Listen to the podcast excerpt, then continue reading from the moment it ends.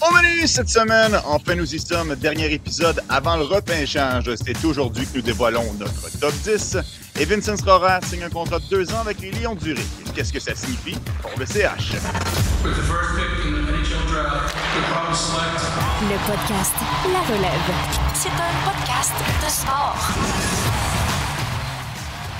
25 juin 2023, Anthony Desaunier, Martin Thériault, une autre édition du podcast. La relève, je le disais d'entrée de jeu, Marty, ce sera le dernier épisode avant le fameux repêchage 2023, repêchage exceptionnel qu'on attend depuis déjà plusieurs années. Nous y sommes presque. J'espère que vous n'êtes pas trop magané de votre Saint-Jean-Baptiste parce qu'on a tout un épisode pour vous aujourd'hui. Ah oui. Oh que oui, désolé, j'avais très très hâte. Écoute, ça s'en vient. On est de plus en plus fébrile, de plus en plus excité. Écoute, désolé, le Real, il suit ses dents trois jours. Ça s'en vient très. Ça s'en vient, vient quand même pas mal vite, honnêtement. c'est dans trois jours, effectivement, Marty. Puis euh, c'est aussi notre. ce sera notre troisième repêchage ensemble. Hein. C'est quand même fou. Euh, petit projet qu'on a décidé de partir comme ça euh, il y a de cela euh, quelques années. Puis finalement, aujourd'hui, on, on, entame le dernier droit envers notre repêchage. Puis je vais prendre le temps de le souligner, Marty. J'ai réalisé un peu plus tôt aujourd'hui, en créant le podcast que vous êtes en train d'écouter sur YouTube, qu'on a franchi la barre des 500 abonnés euh, sur YouTube. Je veux juste prendre le temps de vous dire merci. Euh, pour nous, euh, c'est l'accomplissement d'une saison qui est sur le point de se terminer. On fait ça parce qu'on aime ça, on aime ça parce qu'on est content de vous renseigner. Puis euh, on voit ça comme une belle marque de confiance, le fait que vous commentez, le fait que vous vous abonnez, le fait que vous êtes là, fidèle au rendez-vous, semaine après semaine. Donc, on prend le temps de vous dire merci beaucoup avant d'entamer le dernier droit, Marty, avec ton top 10. évidemment, tout le monde sait déjà qui seront les, les 10 joueurs dans ton top 10. Ce qui est important, c'est l'ordre. Et je suis convaincu que tu nous réserves quelques surprises. Ah, tu sais pas, désolé, j'ai peut-être un Damian Clara ou un, le gros gardien de but italien là, dans mon top 10 et, et que j'en ai euh, rejeté un autre là, que les gens connaissent un peu plus. Mais non, on, blague, là. On, sait très bien c'est qui les, les 10 premiers. Puis honnêtement, je vais, je, vais, je vais retourner voir un petit peu ma liste, du, ma liste de mi-saison. là. Euh, il n'y a pas énormément de changements. Tu sais, lorsque je parlais de la semaine de l'an dernier où je disais euh, il y a énormément de changements, il y a eu énormément, de choses qui ont bougé au cours des, euh, des semaines précédentes. Euh, puis je disais que c'était complètement anormal. Là, je pense qu'on est revenu un petit peu plus à la normale cette année. Euh, un petit peu plus de stabilité. J'ai gardé à peu près le même top 5, top 6 tout au long de la saison. Et vous allez voir, ça se ressemble encore pas mal. C'est sensiblement pareil. Il y a peut-être trois ou quatre joueurs que, que ça change, mais pour le reste, on, reste pas mal dans les mêmes eaux. Ça me rassure aussi. Ça, ça me dit que tout au long de la saison, ce que j'ai observé ben, n'est pas nécessairement fou. Là, donc, et que je n'ai pas été nécessairement aveuglé par une telle ou telle chose. Je suis resté quand même solide et je suis resté euh, fidèle un peu avec ce que, ce que j'ai vu tout au long de la saison. Excellent, Marty. Euh, ceci dit, évidemment, il y a des joueurs qui ont surpris. Je peux penser à Cam Allen, qui finalement n'est même pas dans ton top 64. Il y a d'autres joueurs aussi qui ont été euh, d'agréables surprises tout au long de la saison. Dévoile-nous, Marty, ton premier joueur aujourd'hui au dixième rang. qui as-tu à cet endroit? Ouais, ben, au dixième rang, c'est un peu une surprise, c'est même une surprise pour moi. Je l'ai descendu brièvement. Je suis retourné voir des matchs et ça m'a racheté quelques interrogations, mais bon, je l'aime beaucoup, je le garde quand même très haut. Euh, j'ai l'attaquant du programme américain, donc un autre joueur du programme américain des moins de 18 ans, mais un centre. Je l'ai mentionné la semaine dernière, j'ai pris un groupe de, de quelques centres et je les ai placés vraiment devant Ryan Leonard. C'est ce qui a peut-être pu surprendre un peu les gens de voir qu'il était 11e, mais c'est toujours une question de préférence. Moi, je pense que la position de centre est la plus importante au hockey. C'est ce qui te donne un avantage comparatif sur les, autres équipes. Donc, c'est toujours comme ça que je vais l'évaluer, même si Leonard est bon. Euh, ça demeure mon troisième allié de mon classement. Mais donc, j'ai Oliver Moore, le centre de l'équipe américaine des moins de 18 ans. Pas besoin de vous faire euh, un, trop gros scénario avec lui. C'est un joueur qui a un coup de patin absolument renversant, exceptionnel. Semble-t-il, avec les résultats des évaluations de la LNH, qu'il a euh, battu les records de Dylan Larkin et de Connor McDavid au niveau du coup de patin. Donc là, je pense qu'on sait pas mal pourquoi un Oliver Moore est assez haut dans certaines listes. Le coup de patin, il est élite, il est extrêmement euh, dynamique à ce niveau-là. Euh, même, les joueurs de la NCAA, il va trouver une façon de les déborder quand même bien. L'autre aspect que j'aimais bien, je ne sais pas si tu te souviens des au début de la saison, je te disais souvent, je trouvais qu'il allait en périphérie. Je pense que je m'étais peut-être un peu trompé. Je voulais peut-être un petit peu plus dire qu'il euh, avait tendance à se retrouver à l'extérieur et là, le jeu pouvait mourir à, l'occasion. Moi, ce que j'ai aimé tout au long de la saison, j'ai trouvé qu'on l'a vu davantage. Euh, il a toujours été très combatif, mais je trouvais qu'il était capable d'en donner un petit peu plus. Euh, une, amélioration au niveau du coup de patin, une amélioration au niveau de la hangue, de vouloir se battre un petit peu plus. Ce que j'aime, c'est ses, ses changements de direction. Il se déplace extrêmement rapidement. Et ça, dans la LNH, tu le sais, des la, la, raison qui peut faire en sorte que tu as du succès, que tu as un avantage par rapport à un autre joueur, c'est justement lorsque tu changes de direction rapidement, que tu ne le sais pas trop euh, de quel côté il va se tourner, tu peux te faire déporter, tout ça. Ça te permet d'avoir un petit peu plus de temps, d'espace pour créer euh, des jeux de toutes sortes de, façons. Oliver Moore, c'est quelqu'un qui est capable on s'entend, ça va surtout être quelqu'un qui va transporter la rondelle. Son coup de patin est, trop fluide pour ça. Mais s'il n'est pas en possession de la rondelle, je pense qu'il est quand même capable d'aller devant le filet de temps, de temps à autre. Il y en a des meilleurs. Leonard est meilleur que lui. Colby Barlow est meilleur que lui à, ce niveau-là. Mais c'est quand même quelque chose d'intéressant à noter, je pense, qui, peut lui faire gagner des points un petit peu. La raison pour laquelle je l'ai diminué des autres, et ça, c'est certainement une crainte, et ça se rajoute à ce que je dis depuis environ deux ou trois semaines, lorsque je dis que mon groupe des joueurs 8 à 20 est quand même assez décevant. Il y a quand même beaucoup de crainte par rapport à son jeu. Son coup de patin, son intensité, euh, le fait, au niveau des mises au jeu, je pense qu'il se débrouille quand même bien. il y a quand même une bonne angle, une bonne intensité. Tu peux dire, je pense que c'est quelqu'un qui va avoir le désir de s'améliorer et qui peut aspirer au minimum à être un deuxième joueur de centre. Et là, s'il peut être en mesure de continuer à produire un petit peu plus offensivement, de défier les défenseurs, de les contourner avec sa vitesse et d'obtenir des chances de marquer, je pense qu'il y a peut-être un. Je ne suis pas en train de dire que c'est sûr à 100%, mais je pense qu'il y a peut-être un petit potentiel de premier joueur de centre. C'est pas pour rien qu'on le compare à Dylan Larkin et tout ça. Euh, je suis pas en train de vous dire que ça va devenir ça. Je pense qu'il va être moins bon. Je pense, si j'avais à regarder dans ma boule de cristal, je pense que ça va être un deuxième centre mais je ne serais pas surpris s'il euh, surpassait mes attentes et qu'il euh, faisait mieux. Mais les gros points d'interrogation que je te disais, des eaux. par contre, je suis pas. dans les dernières séquences que j'ai regardées, je ne suis pas certain de son sens du hockey tout à fait. Je trouve que par moments, il se complique la vie, des feintes un peu pour rien.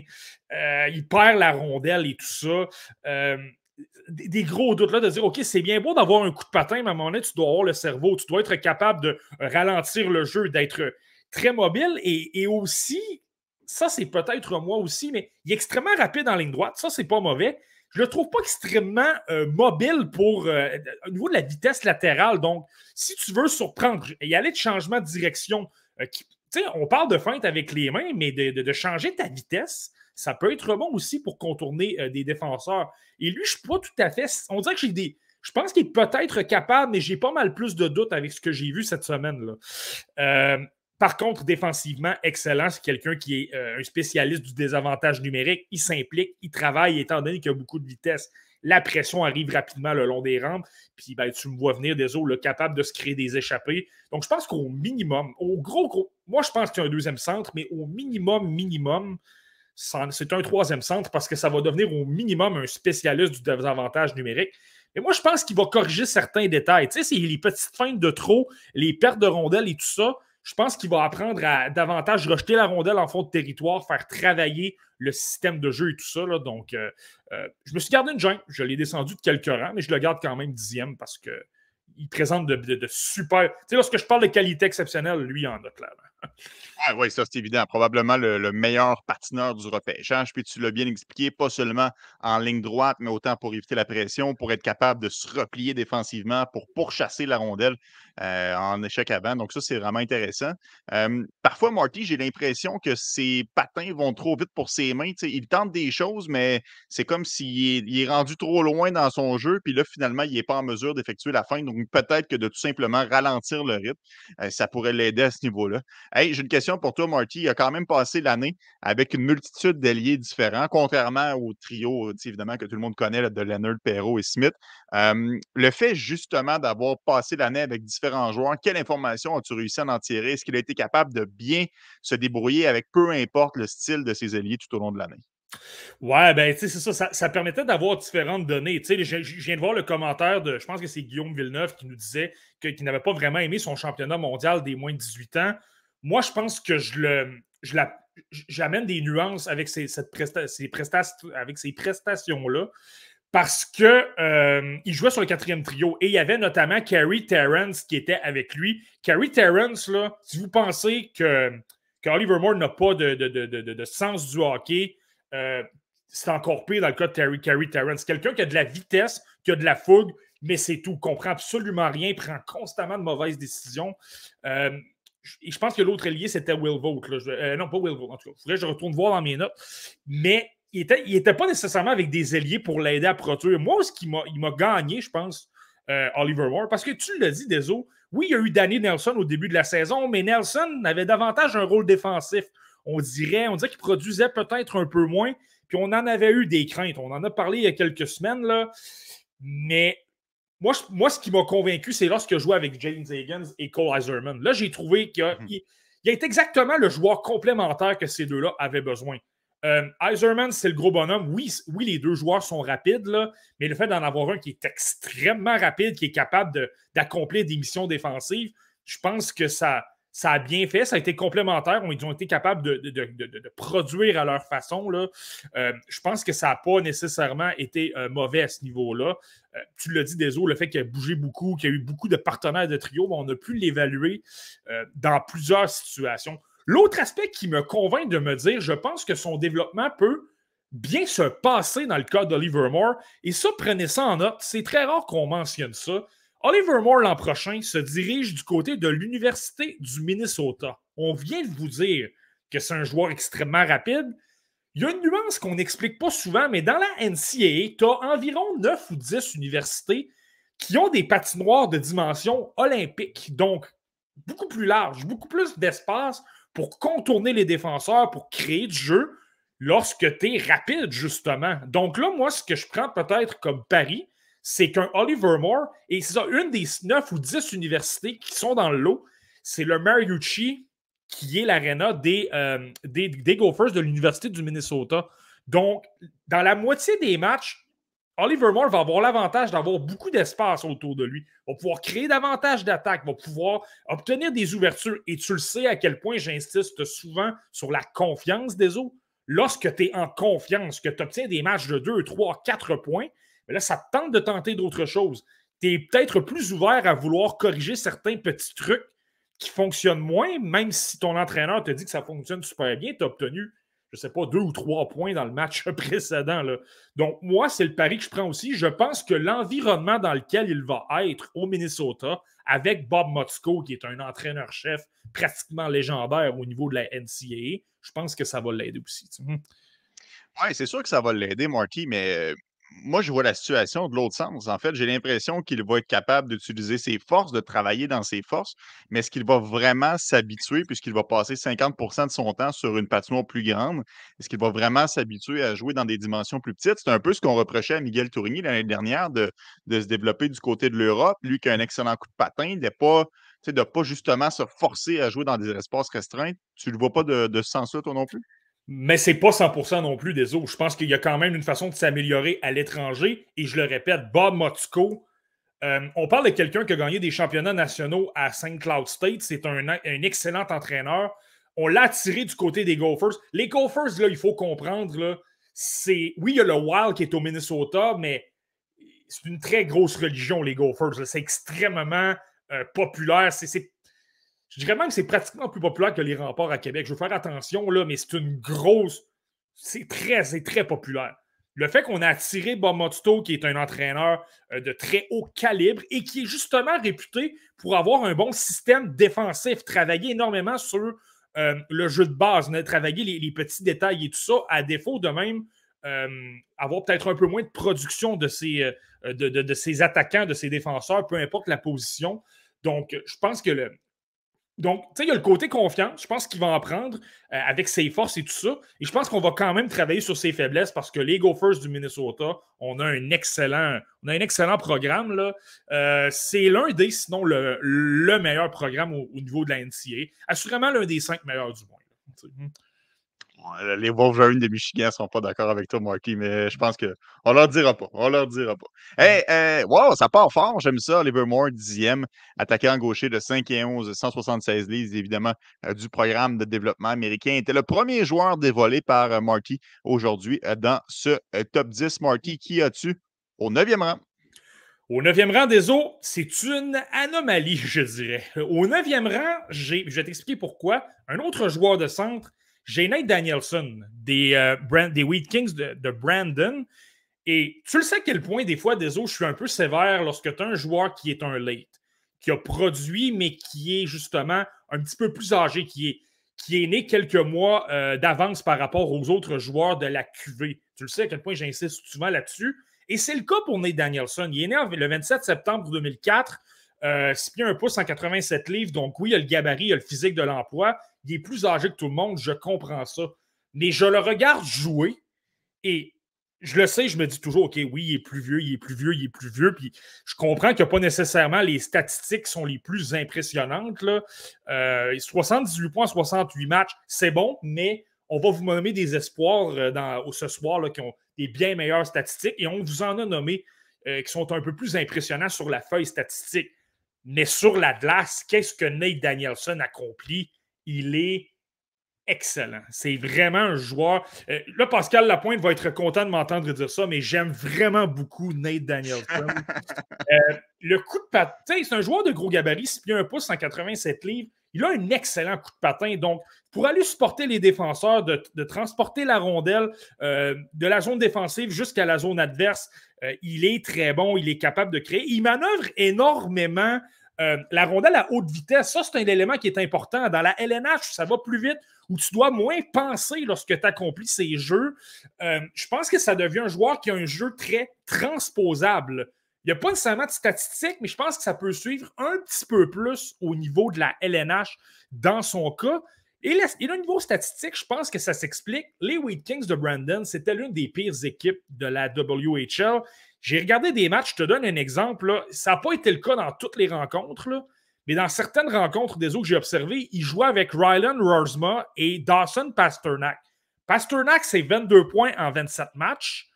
Rylan Rorsma, 36 points en 65 rencontres avec les Wheat Kings de Brandon.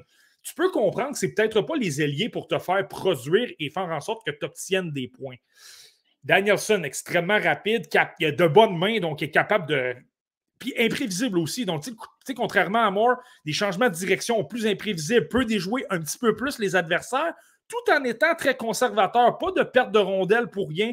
Toujours du jeu extrêmement efficace. Et, euh, et son tir est excellent aussi. en avantage numérique, on l'utilise à droite.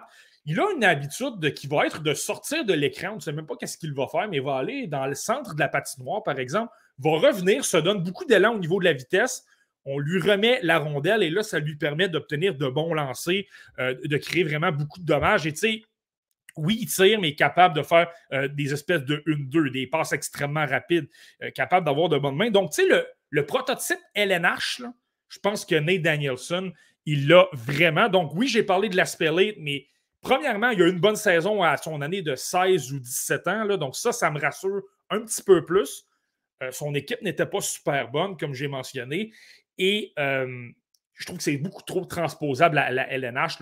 Lui aussi, assurément un deuxième joueur de centre. Je ne sais pas si ça peut devenir un premier centre, mais s'il pouvait. Mais c'est vraiment, un, vraiment un côté émotif. C'est trop plaisant de le voir jouer pour que je, le descende un peu plus. Mmh. Parce qu'il y a des joueurs mmh, dans les rangs juniors qui ont dit en bon français, je comprends que ce n'est pas, pas ça exactement, mais ils ont du stuff de junior. C'est des joueurs qui essaient des feintes, puis c'est beaucoup de dentelle. Puis il y en a quelques-uns dans le repêchage de cette année. Danielson, lui, a vraiment un jeu qui est très pro. Hein. Il a vraiment LNH décrit dans le fond. C'est un choix qui est extrêmement sûr. tu l'as glissé rapidement. Il a eu une bonne saison l'année dernière. Quand même, Guillaume Villeneuve te pose la question l'aurais-tu pris à ce rang-là l'année dernière? Parce que c'est toujours ça la fameuse question avec les joueurs late. Un joueur quand même du 27 septembre 2004. Tu l'as dit, à noter, sais, Fantilli, c'est un late. Carlson, c'est un late. Mishkov, c'est un late. Reinbacker, c'est un late. Il y a quand même plusieurs joueurs qui se sont des late dans le sommet de la pyramide. Mais quand même, Marty, s'il avait été dans le, dans le repêchage de l'année dernière, disons qu'il est né euh, à où, euh, où l'aurais-tu classé à peu près là, par rapport à l'année dernière? Bien, tu vois, des lorsque je mentionne, ça fait quelques, quelques épisodes que je mentionne euh, que vous allez comprendre comment j'évalue le repêchage 2023, là, que je vous dis que le, le, haut de la pyramide est extrêmement solide et qu'il y a une vraiment un très grand écart entre, par exemple, les, 7, les 6 ou 7 meilleurs et euh, les, rangs 8 à 20. Vous allez comprendre. Euh, l'an dernier, là, pour faire un petit rappel, dans les alentours de 9, 10 ou 11, j'avais Joachim Kemmel qui était 9e. J'avais Marco Casper 10e. Et j'avais David Giricek 11e. Jimmy Snuggerud était 12e. C'est vous donner un peu les joueurs qui étaient dans ces environs-là. C'est pour vous donner une idée. J'ai Nate Danielson 9e. Honnêtement, je regarde mon classement. J'adorais Snuggerud. Euh, le côté offensif de Yerichek était bon, mais j'avais des craintes sur le plan défensif. Probablement qu'un Danielson se retrouverait légèrement plus bas. Se retrouverait probablement, probablement derrière Snuggerud, donc probablement 13e. Parce que le côté, justement, défensif est bon. Tu as un plancher qui est extrêmement élevé, qui peut devenir un excellent deuxième joueur de centre, mais je compare à des Giricek, à des, euh, euh, des Marco Casper et surtout Casper. C'est deux joueurs qui se ressemblent beaucoup. Gros coup de patin, euh, excellente main, extrêmement rapide, des joueurs qui comprenaient extrêmement bien le match. Casper peut-être un petit peu plus hargneux dans les coins, tout ça. Mais tu vois, Casper, là, on parle de late le, fait que Casper est un joueur euh, de la même année, je pense que ça donne un avantage à, Danielson, peut-être un peu. Donc, c'est ça. Je pense que je l'aurais placé 13e. C'est de vous donner une idée. Mhm. Intéressant, Marty. Euh, ça, c'est très intéressant. D'ailleurs, il y a Pascal dans le chat qui te salue, euh, évidemment, pour la, petite blague que vous êtes lancée. Je t'ai écouté, Pascal, ton, top 32. C'était vraiment très bon. Ça m'a aidé à faire le ménage avec un petit sourire au visage. Donc, je te salue, Pascal, dans le chat. on a une question, Marty, de Jean-Maurice. Danielson est complet. Il peut tout faire, mais est-ce qu'il est assez bon pour pivoter un premier trio dans la Ligue nationale de hockey, à ton avis? Ben, c'est ça. Ça, je pense que c'est la grosse question dans son cas. Honnêtement, les chances sont peut-être un peu minces. Donc, je comprends pourquoi il y a des gens qui l'ont davantage. Tu sais, je te mentionnais que j'ai un groupe de 8 à 20 environ. tu peux te promener. Il y, a des joueurs, il y a des gens qui peuvent avoir des gars que j'ai 19e ou 20e et les avoir 8 9e. Et je pense que ça peut être l'inverse dans mon cas. Euh, c'est la grosse question. Euh, je pense que c'est peut-être un joueur qui est davantage étiqueté comme deuxième joueur de centre. C'est pourquoi il est 9e. C'est pourquoi il est dans le même groupe à peu près qu'Oliver Moore. Euh, mais il y a un style. Je pense que c'est vraiment émotif la raison pour laquelle je l'ai aussi haut. Le, prototype, c'est le genre de joueur. Là. regardez, je ne veux pas comparer à Owen Beck, mais Owen Beck l'an dernier, les qualités qu'il avait, c'était très LNH. Il n'y avait pas les qualités pour être repêché dans un top 10. Mais lorsqu'on débarquait vers la fin du premier tour, on disait écoute, il est extrêmement rapide, il comprend bien le match, un excellent, il est excellent au cercle des mises au jeu, euh, capable de manœuvrer à haute vitesse, il a d'excellentes mains. Et là, euh, un an plus tard, on parle d'Owen Beck, euh, on l'inclut dans des propositions de transaction contre Pierre-Luc Dubois et les gens s'insurgent de l'inclure parce qu'ils disent qu'il est trop bon. Les gens le voient à Montréal, ils le voient disputer toute la campagne devant euh, parfois des Christian Dvorak, alors que Dvorak a quand même accompli certaines choses dans cette ligue-là. Et, Owen Beck est super bon. Là. Mais c'est vous dire que des joueurs comme Danielson, dans les dernières années, regardez Wyatt Johnston, regardez pratiquement Nick Suzuki, les gars qui sont intelligents, qui comprennent bien le match et qui, en plus, dans le cas de Danielson, il y a le coup de patin. C'est ces genres de gars-là, parfois, qui peuvent, qui peuvent surprendre et être peut-être meilleurs que leur rang de sélection. Donc, c'est pourquoi je l'ai quand même haut. Tu sais. question pour toi. Est-ce que, est-ce que ça paraît que c'est le dernier épisode de l'année? On, se gâte, 24 minutes, on n'a même pas fini deux joueurs, c'est parfait. Est-ce que, est que Nate Danielson manque de dynamisme par moment? Peut-être un peu. Ça, c'est peut-être le côté un peu plus euh, qui dérange peut-être un peu plus. Peut-être pas le joueur qui, euh, qui, a la pédale la plus au plancher, justement, quand c'est le temps d'avoir de l'intensité, de frapper beaucoup. Ça, c'est sûr que ça peut peut-être un peu déranger. Mais en même temps, moi, ce que j'attends d'un joueur de centre, euh, tu sais, Patrice Bergeron, oui, il est capable de s'impliquer, mais c'est pas le joueur qui applique la grosse mise en échec et qui déstabilise tout le monde. Euh, par contre, il est toujours au bon endroit, il est toujours bien positionné. Lorsqu'il est en défense, il ferme bien le centre, il repousse les joueurs le long des rampes, il supporte ses défenseurs aide la relance et c'est un Brad Marchand qui va faire le travail au niveau euh, physique. Ça va être d'autres éléments chez les Browns de Boston. Puis je ne compare pas Danielson à Bergeron, pas du tout, mais c'est dire, oui, il y a peut-être un petit côté au niveau intensité, tout ça, mais moi, je mise sur le côté qu'il est excellent dans les deux sens de la patinoire, autant offensivement que défensivement. Et ben, tu pourras rajouter d'autres joueurs autour de Danielson euh, pour accomplir ce, que lui, euh, ce qui lui manque peut-être un peu. Au neuvième rang, le capitaine des Kings de Brandon, Nate Danielson, centre droitier hum. de 6 pieds 1, 187 livres. Qui as-tu, Marty, au huitième rang? Au huitième rang, j'ai un autre joueur de centre de la même ligue. Euh, j'ai le centre Braden Yager, donc des Warriors de Moose Jaw. Un joueur qui a baissé quand même pas mal, qui a perdu des plumes dans à peu près tous les classements. Moi, personnellement, euh, dans mon classement préliminaire, il était quatrième, était huitième lors de mon euh, classement de mi-saison. Puis là, ben, il demeurait au au même endroit je comprends qu'il y a une saison difficile. Je comprends qu'au niveau offensif, par moment, tu le regardais, c'était mi-chaud, mi-froid. Ouais, il me semble qu'il n'apporte pas beaucoup. Il n'apporte pas grand-chose. Il, est bon, il est bon défensivement. Il se replie bien, ferme bien le centre. Euh, il a de bonnes mains, capable de supporter euh, ses défenseurs et d'aider le jeu de transition. Super bon et tout ça. Mais lorsque tu arrives au niveau offensif, par moment, tu te disais, il me semble que c'est tiède. Il manque quelque chose. Euh, puis là, c'est là que tu tu te mets à t'interroger beaucoup. Donc, tu sais, je comprends pourquoi il y a énormément de gens qui l'ont maintenant dans les alentours de 18e ou 19e, parce qu'il n'a clairement pas eu les statistiques euh, qu'il aurait, dû, dû obtenir. Mais moi, je regarde le joueur en même temps, un peu comme Danielson. Son jeu défensif est extrêmement bon. Je pense qu'il a un bon coup de patin aussi. Contrairement à Danielson, je pense que c'est un facteur dans le cas de Jagger qui, moi, moi c'est le pari que je prends. Je pense que ça va l'aider un petit peu plus dans les rangs professionnels. Euh, regardez ses mensurations 6 pieds, 165 livres. On s'entend. Braden Yager, je le mentionne souvent, mais c'est un joueur qui aspire à devenir un professionnel. On va lui donner des plans d'entraînement, on va lui donner un plan en gymnase. C'est certain que ce gars-là va prendre plus de poids. Il va peut-être atteindre la LNH à 185, 190 livres. Et moi, selon moi, sa taille est bien correcte. 6 pieds, 6 pieds, 1 pouce. C'est parfait pour un joueur de centre qui est bon dans les deux sens de la patinoire. Moi, je pense qu'un des, des gros facteurs qui faisait qu'il dominait peut-être un peu moins, c'était justement son manque de force physique. Il se faisait peut-être un peu déstabiliser dans les coins et tout ça. C'était peut-être moins évident, puis pas de là qu'il n'était pas capable de jouer dans la WHL, mais il était peut-être moins capable de dominer davantage. Ça, c'est un premier facteur. Là, tu regardes le reste. Je pense qu'à un gros moment dans la saison, euh, il y a eu une léthargie. C'est peut-être chercher beaucoup au niveau de la confiance. Je parle surtout de son lancer. Moi, je trouve que son lancer est extrêmement bon. C'est l'un des bons tirs du poignet de ce repêchage-là. On le voit, Linka Gretzky, dévastateur, marque beaucoup.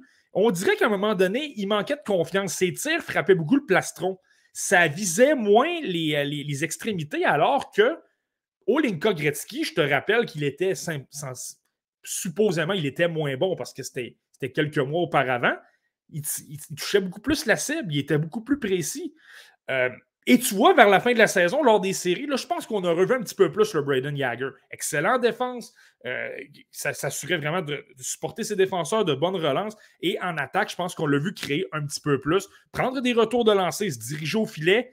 Je pense que dans son euh, coffre à outils, pour la façon qu'il peut créer de l'attaque, il a ajouté beaucoup de choses. Et deuxième point, des eaux, moi, que je considère, et je trouve ça intéressant, puis je veux saluer notre collègue, notre ami aussi des eaux, Jean-François Chaumont, euh, qui a dressé son, entre guillemets, son mock draft, donc son repêchage simulé du top 32. Et à Braden Jagger, ce qu'il a mentionné, il y a un recruteur de la LNH pour l'Association de l'Ouest qui lui a mentionné les Warriors de Moose et c'est vrai, là, pour avoir observé Moose depuis deux ans avec Denton Madechuk l'an dernier, c'était la même chose avec Jagger Furcus.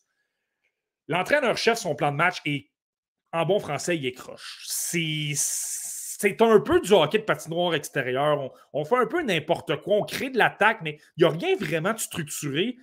Euh, je pense qu'un gars comme Jagger, qui est extrêmement bon dans les deux sens de la patinoire, il va peut-être bénéficier de se retrouver dans un autre système de jeu avec quelqu'un de plus structuré qui va avoir besoin de quelqu'un euh, pour travailler dans les trois zones, pour vraiment être solide. Et là, je pense qu'il peut ressortir sur cet aspect-là. Et je viens de te parler de son lancer. Si on se mal l'alimenter, le faire s'assurer qu'il puisse décocher des lancers, là, moi, je pense que tu peux. Moi, c'est le pari que je prends. Oui, je pense que lui aussi, c'est peut-être une projection de deuxième joueur de centre, mais son lancer est pas mal plus spectaculaire que les Moore ou les Danielson.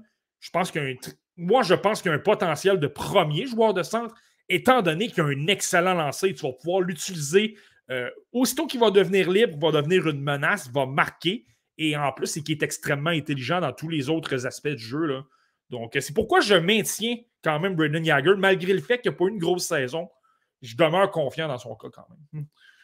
Est-ce que tu trouves euh, Marty qui joue avec assez de rythme? C'est la question de, Guillaume Villeneuve. Jagger me fait un peu penser à Shane Wright, mais j'ai l'impression qu'il pourrait jouer avec un peu plus de pace, un peu plus de rythme dans son jeu. Euh, as-tu le, même constat que le même constat que Guillaume? Euh, peut-être un peu, peut-être un petit peu. je pense qu'il est quand même peut-être un peu plus compétitif que Shane Wright. Shane Wright, c'est pas qu'il manque de rythme, je pense qu'il suit quand même, il suit quand même le jeu.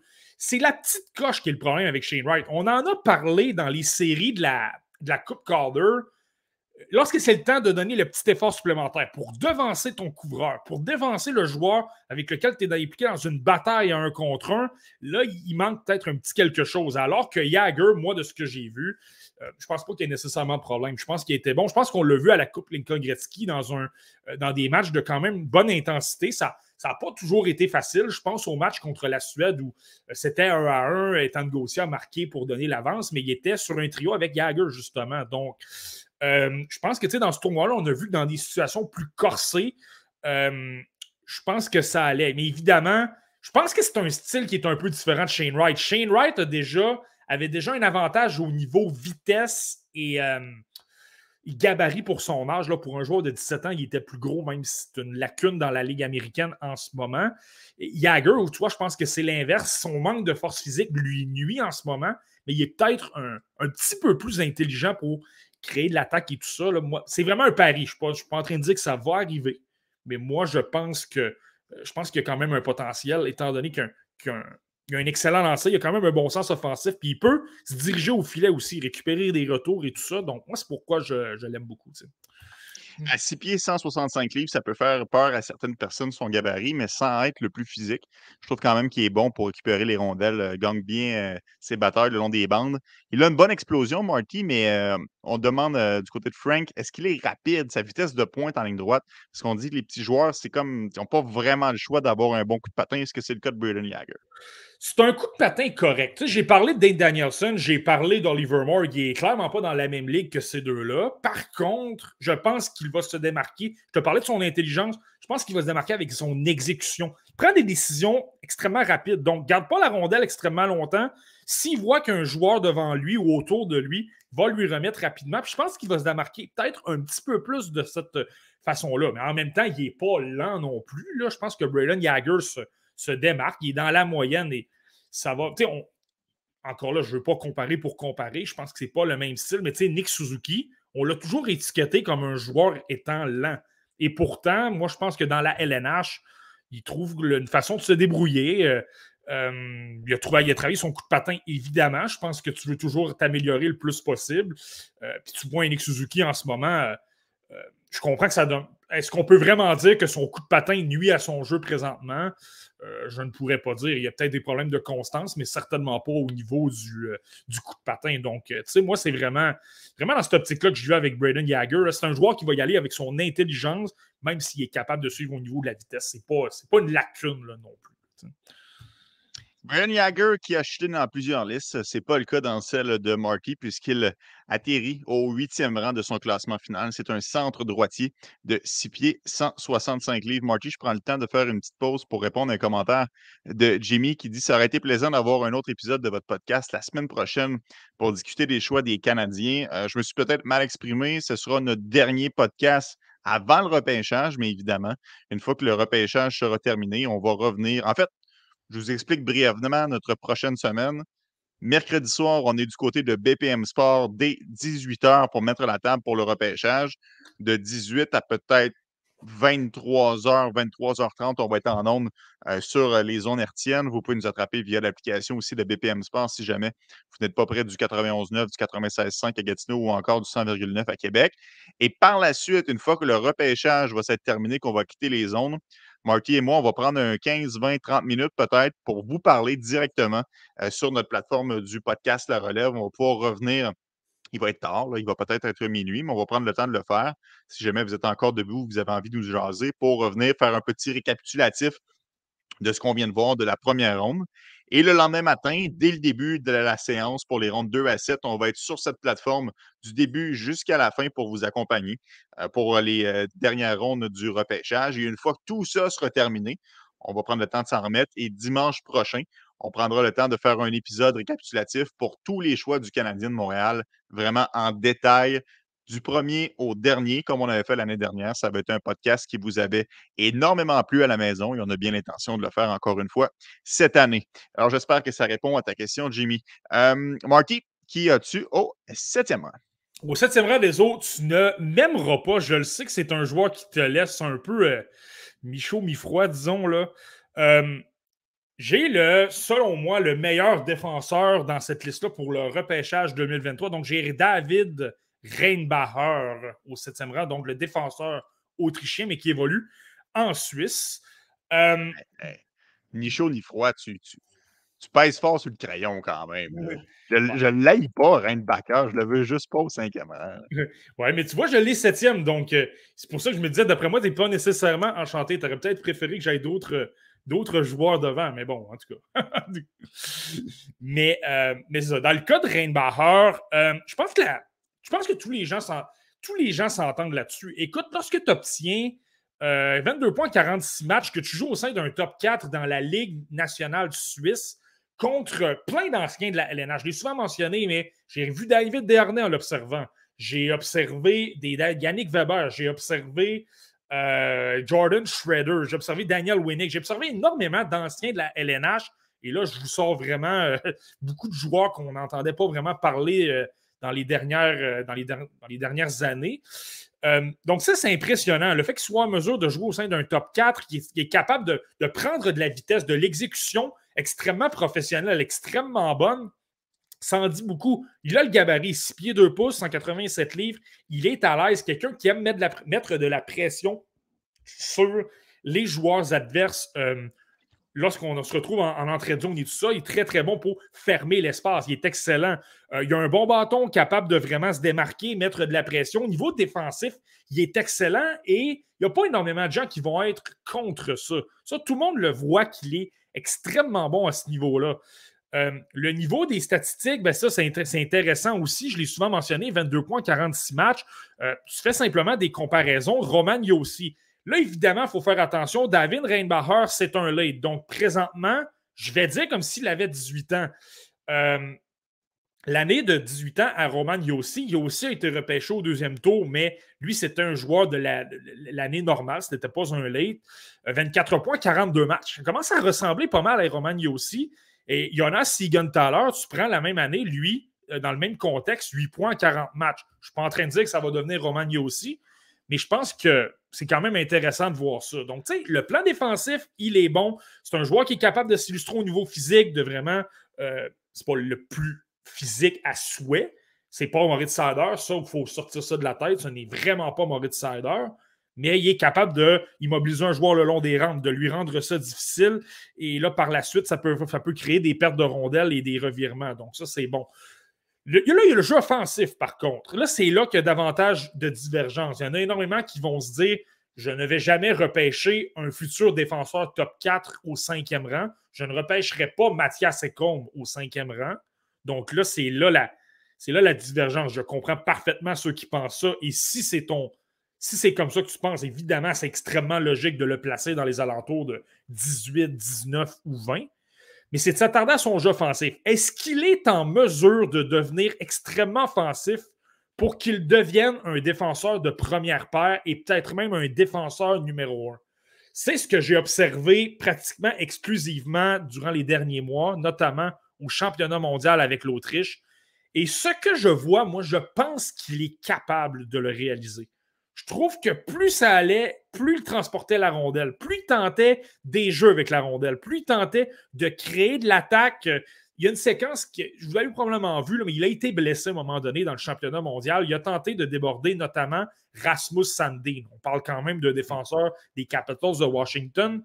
Il a été blessé, ça lui a fait extrêmement mal, s'est fait frapper extrêmement solidement, il a raté euh, quelques rencontres par la suite. Mais le simple fait qu'il ait tenté ça, alors qu'il y avait deux défenseurs devant lui, alors qu'on parle de quelqu'un d'extrêmement conservateur, ça me dit, oh, je pense qu'il veut travailler, il veut s'essayer, il veut montrer qu'il peut transporter un petit peu plus la rondelle, avoir un petit peu plus de jeu offensif. Je trouve que dans sa zone, euh, pas dans sa zone, mais dans la zone adverse, je trouve qu'il trans c'est pas un joueur qui est extrêmement imprévisible. C'est pas quelqu'un qui va euh, tourner extrêmement rapidement, des changements de direction incroyables qui va euh, vraiment bouger les lignes de passe et de tir, mais je trouve qu'il s'est amélioré.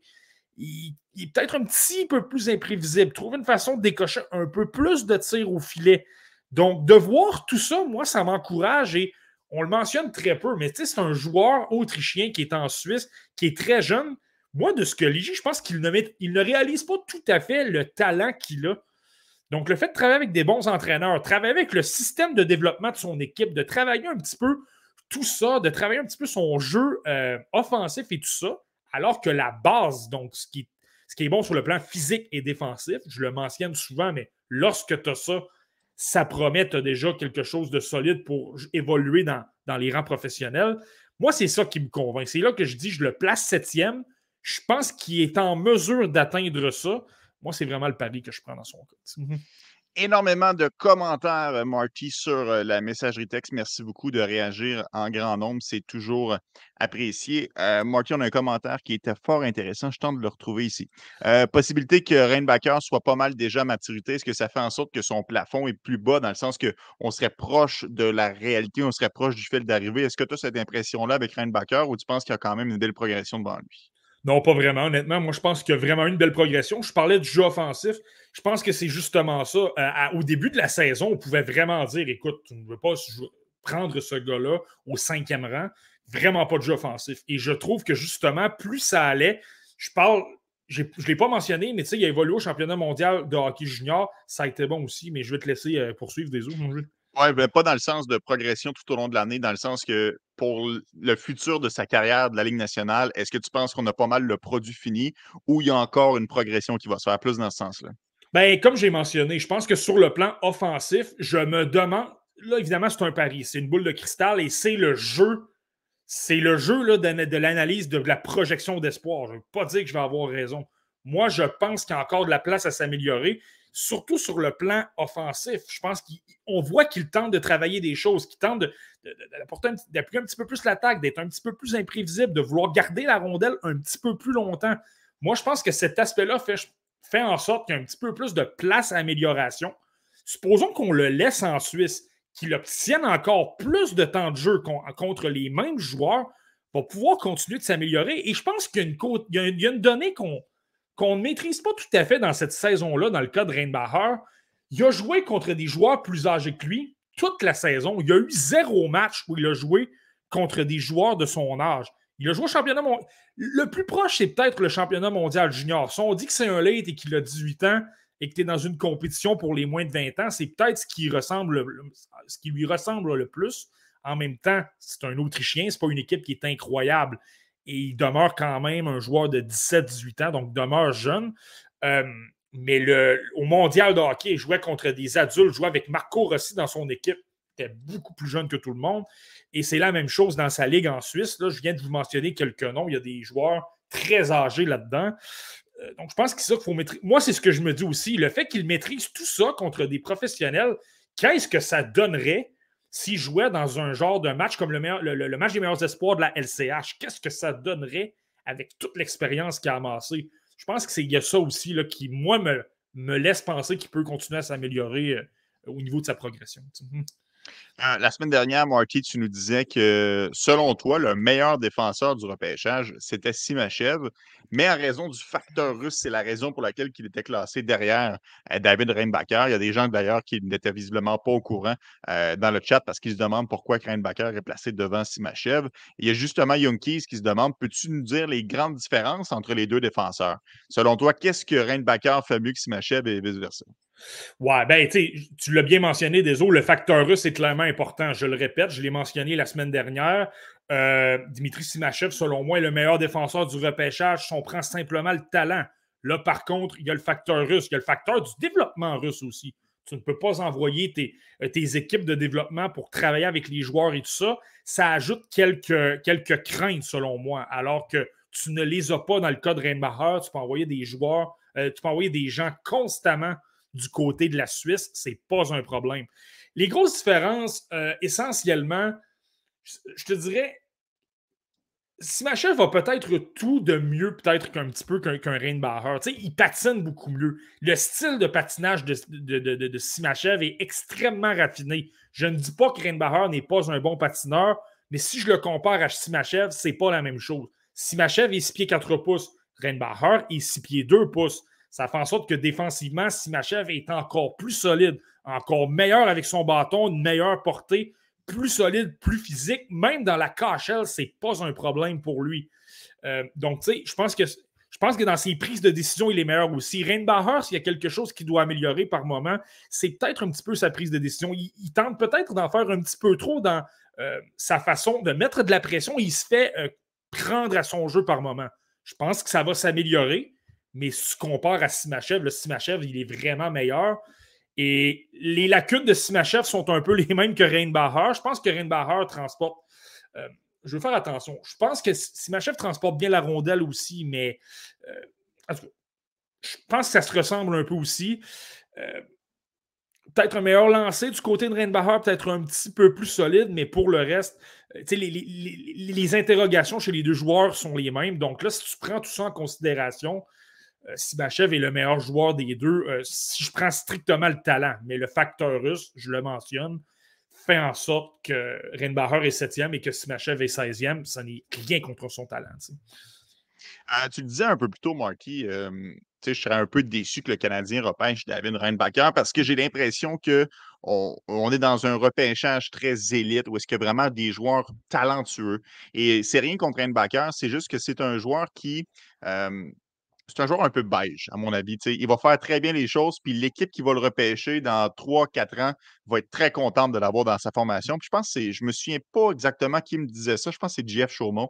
C'est un peu la même chose que Kaden Goulet quand le Canadien l'a repêché. Tout le monde était comme Ah, tu sais, OK, mais Dawson Mercer, ça aurait été le fun. Mais aujourd'hui, tout le monde est très content d'avoir d'avoir euh, Kevin Goulet dans sa formation. Donc, tu sais, moi, je serais déçu personnellement si le Canadien mettait la main sur un défenseur parce que je n'ai pas l'impression que c'est le meilleur joueur disponible. J'ai l'impression qu'un peu à l'instar de Yesperi Kotkaniemi, on repêcherait en fonction de la position parce qu'on a un besoin criant, un besoin criant de défenseurs droitiers à Montréal.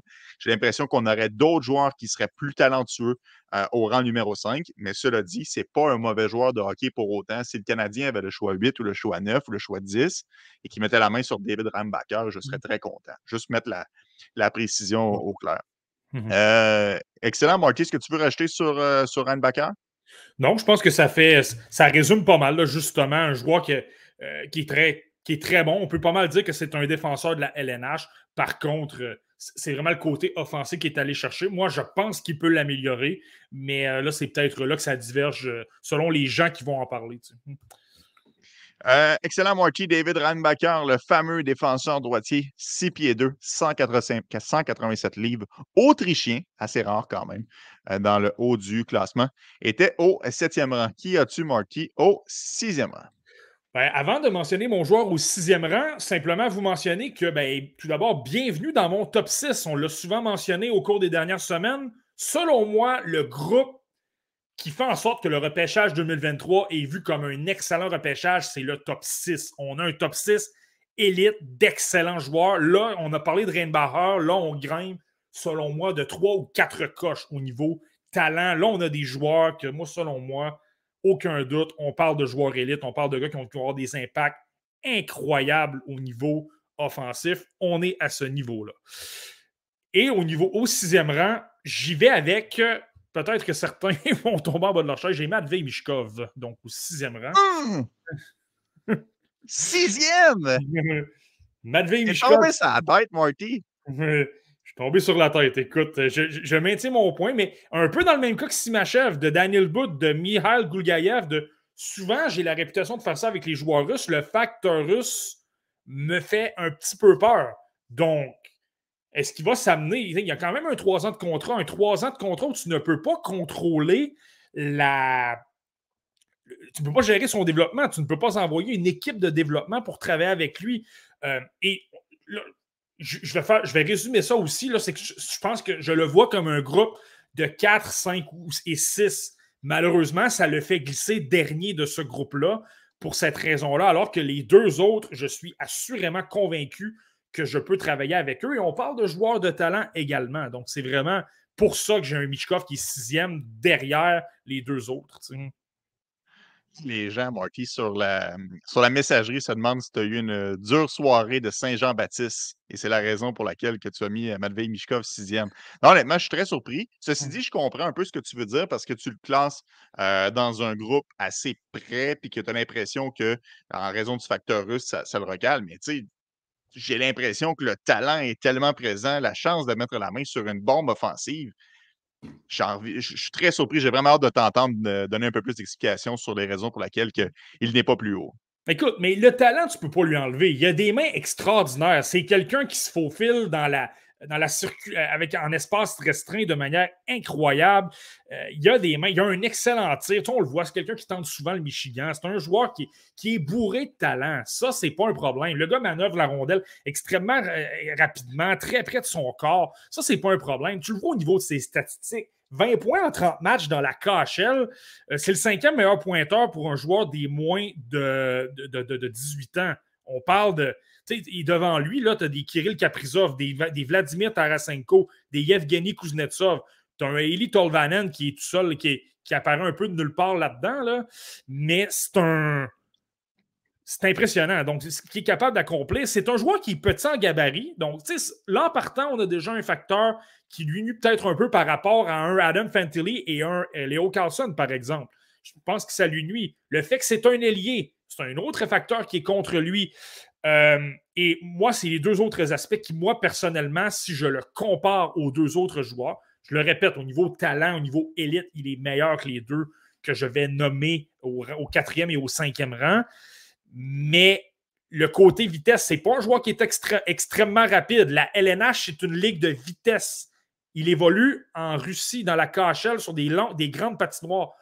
La majorité de ses points sont survenus contre des équipes pas mal plus faible contre les pires équipes de la KHL. Et autant vous avez le Scott Saint-Pétersbourg ou le CSK de Moscou qui ont des équipes incroyables remplies d'anciens de la LNH, autant l'écart de talent est grand. Là. Autant tu as des équipes comme le Red Star de Kunlun, qu'on a des joueurs qui, euh, qui, auraient de la difficulté à dominer dans la Ligue nord-américaine, et j'exagère pratiquement pas. Ça fait en sorte que tu peux dominer peut-être un peu plus. Euh, donc, côté coup de patin, ça amène beaucoup de crainte. Est-ce qu'il est capable de se démarquer malgré tout ça? Moi, je pense qu'au niveau offensif, je pense que oui. C'est quelqu'un qui est trop solide physiquement, malgré sa taille, pour que ça ne fonctionne pas. Il a des mains incroyables, il a un bon lancer. Je pense que ce ne sera pas un problème à ce niveau-là. Mais moi, le facteur qui me le fait chuter, euh, qui, le classe derrière Carlson et Fantilli, du moins, si j'exclus le facteur russe, c'est le jeu défensif. C'est quelqu'un qui est clairement pas assez impliqué c'est quelqu'un qui euh, va oublier sa couverture en défense à, la pointe, va se diriger dans le coin et devient un peu perdu. Par moment, ça ne lui tente tout simplement pas. C'est un joueur qui a de la difficulté à se replier, qui va attendre un petit peu euh, dans, la zone neutre, va attendre qu'il y, ait des passes vers lui pour être capable de créer de l'attaque. Mais lorsque tu parles d'un système de la LNH en unité de 5 où tu veux être le plus rapproché possible, où tu ne veux pas commettre trop d'erreurs, euh, ça devient un peu plus euh, laborieux dans son cas. En même temps, on parle d'un joueur sixième au total. Donc, oui, je l'ai peut-être plus bas que certains. Il y en a qui l'ont deuxième. Il y en a qui pensent même qu'il rivalise avec Connor Bedard, ce qui, moi, selon moi, est une absurdité totale. Ce n'est pas le Bedard russe. Ça, c'est clair et net. Oui, je comprends qu'il y a eu le championnat mondial des moins de 18 ans 2021, mais c'était il y a deux ans. Bédard a progressé énormément. Oui, il y a des lacunes défensives, Connor Bedard, mais il est bien meilleur qu'un Mishkov. Il est plus jeune aussi. Mishkov, on l'oublie, mais c'est un late également. C'est un joueur qui est né en décembre 2004. Donc, pour toutes ces raisons-là, Mishkov, ça fait en sorte que dans ce groupe-là, et je le répète, il est quand même sixième. Je reconnais son talent. Je pense qu'il peut devenir une vedette dans la, dans la LNH. Mais tu sais, moi, je fais souvent le parallèle avec Kirill Kaprizov. Il est incroyable. C'est le, meilleur joueur de mon équipe. Je l'adore. Je, suis au bout de mon siège chaque fois que je regarde le Wild. Mais il y a certains matchs, par contre, Kaprizov, euh, il est frustrant. C'est quelqu'un qui connaît énormément de revirements, des feintes de trop. Euh, il se fait couper des revirements. Ça coûte le match à son équipe. Euh, c'est bien. Je pense qu'il va avoir un impact, mais je le répète, dans, l'endroit du de la liste où on est, ça peut, ça peut lui coûter quelques points. Hmm. La fameuse question, Marty, qui brûle les lèvres de tout le monde à la maison a été posée par Vincent Bertium. Sans le facteur russe, Marty, à quel endroit le classerais-tu, ce fameux Matvei Mishkov? Ben, j'ai mentionné un groupe de 4, 5, 6, donc je l'aurais quatrième. Euh, je, je, donc, il serait clairement devant les deux autres que je vais nommer. Mais je le répète, c'est un ailier, alors que Léo Carlson et Adam Fettilly, je ne vais pas raconter d'histoire. J'ai Léo Carlson et j'ai Adam Fettilly dans le groupe entre euh, de 2 et 3. Euh, le fait qu'ils sont plus gros, le fait que ce sont des joueurs de centre, je le répète, la position de joueur de centre, selon moi, est extrêmement importante. Euh, donc, pour ces facteurs-là, je pense que c'est la raison pour laquelle, même si j'enlevais le facteur russe, il serait quatrième moins rapide peut-être aussi, moins, ça, moins de gabarit, moins rapide, et c'est pas un joueur de centre. Donc, pour ces raisons, et j'aime beaucoup Carlson et Fantilli aussi, là, pour ces raisons-là, moi, selon moi, il, serait quatrième.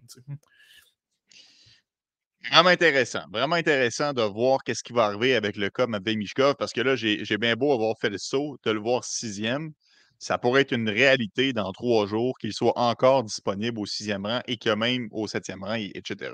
Peut-être que même les équipes de la Ligue nationale de hockey. C'est facile pour nous de dresser des listes puis de, s'insurger puis de dire que, ah, selon nous, Matvei Mishkov devrait sortir assurément top 3, mais quand quand c'est toi qui prends la décision dans un repêchage qui est aussi exceptionnel, puis que finalement tu swings dans le vide parce qu'au final, il y a des choses qui se compliquent, euh, ça peut être différent. J'ai vraiment hâte de voir. Autant je pense que le Matvei Mishkov pourrait ne plus être disponible aux Canadiens, autant je pense qu'il pourrait se rendre jusqu'au Capitals de Washington à 8. Ça va vraiment être intéressant euh, de suivre euh, ce, quand des fois on dit la game dans la game, mais là, ça va être Matvei Mishkov dans le repêchage. ça, ça va être vraiment intéressant de le suivre beaucoup de gens ont commenté sur, sur Matvei Mishkov et plusieurs saluent en audace de l'avoir classé aussi loin. C'est un attaquant gaucher de 5 et 10, 148 livres. Matvei Mishkov, oh, ça, je suis convaincu que ça n'a pas fini de faire jaser. Marty, qui as-tu au cinquième rang? Au cinquième rang, j'ai. je pense qu'il y a des gens qui adoreraient que ce joueur-là soit repêché cinquième, justement. Euh, dont notamment Kent Hughes. Je suis certain qu'il espère que ce joueur-là glisse. J'ai Will Smith, donc euh, le centre de l'équipe américaine des moins euh, de 18 ans. ben, je viens de le mentionner un peu, c'est un joueur de centre. Donc, ça, c'est clairement un avantage par rapport à Mishkov. C'est un Américain. On le sait que ce gars-là, à 100%, va jouer dans la LNH. Je peux travailler avec lui. C'est un joueur qui n'est pas très gros gabarit, donc 6 pieds, 172 livres, doit prendre de la force physique, mais le fait de passer par Boston College, le fait de passer par la NCA, ça va lui laisser suffisamment le temps de travailler tout ça, d'aller dans le gymnase, de se renforcer. Euh, ça va être l'endroit parfait pour lui. Ben là, pour le reste, je n'ai pas vraiment besoin de vous en raconter énormément. Euh, le trio avec Gabriel Perrault et Ryan Leonard a été tout feu, tout flamme euh, durant cette saison-là. Euh, écoute, euh, deuxième, au, deuxième au total du programme américain des moins de 18 ans pour les points, 127 points. Et celui qui détient le record, c'est son compagnon de trio, c'est Gabriel Perrault, éclipse le record d'Austin Matthews. Et comment je vous le résumerai? Écoute, Will Smith, c'est un magicien avec la rondelle. C'est quelqu'un, avant même d'avoir la rondelle, il sait déjà qu'est-ce qu'il va faire, il sait déjà à quel endroit il va être, il sait déjà comment le joueur va euh, se faire compromettre. Donc, va toujours trouver une façon. S'il y a un défenseur qui est trop à droite, il va la diriger à gauche, il va se glisser la rondelle entre les jambes, il peut laisser la glisser. Euh, peut se faire des passes arrière, peut se faire des passes soulevées. Euh, est extrêmement, extrêmement créatif. Ça, c'est pas un problème du tout. Pas un méchant lancé non plus, mais sa force, c'est vraiment sa vision de jeu et sa créativité. On a affaire à un joueur extrêmement élite à ce niveau-là les facteurs qui doit travailler. Il y a un joueur qui est quatrième. C'est pas pour rien que ce gars-là est devant Will Smith. Will Smith a peut-être un petit peu plus de crainte au niveau. Euh, je pense que ça va s'améliorer. Je ne suis pas inquiet. Je pense que dans la LNH, il va être bon à ce niveau-là. Il y a quand même des craintes au niveau de son intensité. Il y a des craintes au niveau. C'est pas toujours le joueur qui est le plus dans les coins, qui va toujours appliquer le plus de pression, qui va toujours être le plus acharné pour être certain de récupérer euh, ces rondelles-là. Et le jeu défensif. Par moment, il va trouver une façon de se replier, de travailler avec ses défenseurs. C'est peut-être pas à point. C'est peut-être pas toujours idéal. Il est peut-être pas toujours bien positionné ce qui fait en sorte que les adversaires, par, moment, peuvent peut-être avoir un petit peu plus de facilité. Il y a un point à surveiller par rapport à Will Smith. Il est bon, il a été extraordinaire toute la saison, autant contre les équipes de la USHL que contre les formations de la NCA, mais dans certaines circonstances. J'ai en tête des matchs contre le Steel de Chicago en fin de saison, lorsque tu avais des équipes plus rapides avec un style plus LNH, avec beaucoup d'exécution, où tu fermais le jeu, tu repoussais les joueurs le long des rangs, je trouvais que Will Smith avait peut-être un petit peu plus de difficultés et c'est peut-être le mini, mini, mini doute qu'on peut avoir. Mais je dis vraiment mini, je pense que ça va s'améliorer. Le fait qu'il va prendre de la force physique, le fait qu'à Boston College, on va lui dire de mieux jouer défensivement, va lui dire d'avoir vraiment un match dans son 200 pieds, je pense que ça va s'améliorer mais il y a peut-être un mini, mini doute. Si je veux simplement donner euh, la raison pour laquelle il est derrière mon joueur au numéro 4, je pense que c'est assez évident c'est qui, là, mais. Je pense que tout le monde l'a compris, Marty. Exact. Mais, c'est peut-être le mini détail, mais sinon, là, on parle d'un joueur, on parle d'un joueur extraordinaire. Guillaume Villeneuve a un point intéressant, Marty. il me fait beaucoup penser à Logan Cooley dans le sens où il est tellement dominant dans le programme qu'il se permet un peu plus de dentelle, mais lorsqu'il va arriver dans la NCAA, il va jouer une game qui est plus mature. Puis moi, c'est quand même quelque chose qui me dérange un petit peu dans le cas de, Smith. Pas autant que Perrault. Perrault, je le trouve vraiment beaucoup trop fantasy. Je trouve qu'il n'y a pas une game qui est assez pro. Oui, Smith, c'est moins pire, mais As-tu l'impression que justement, quand il va passer à l'étape suivante, on va le voir un petit peu plus cérébral, impliqué, conservateur et moins de, de flashy? Là? Mmh.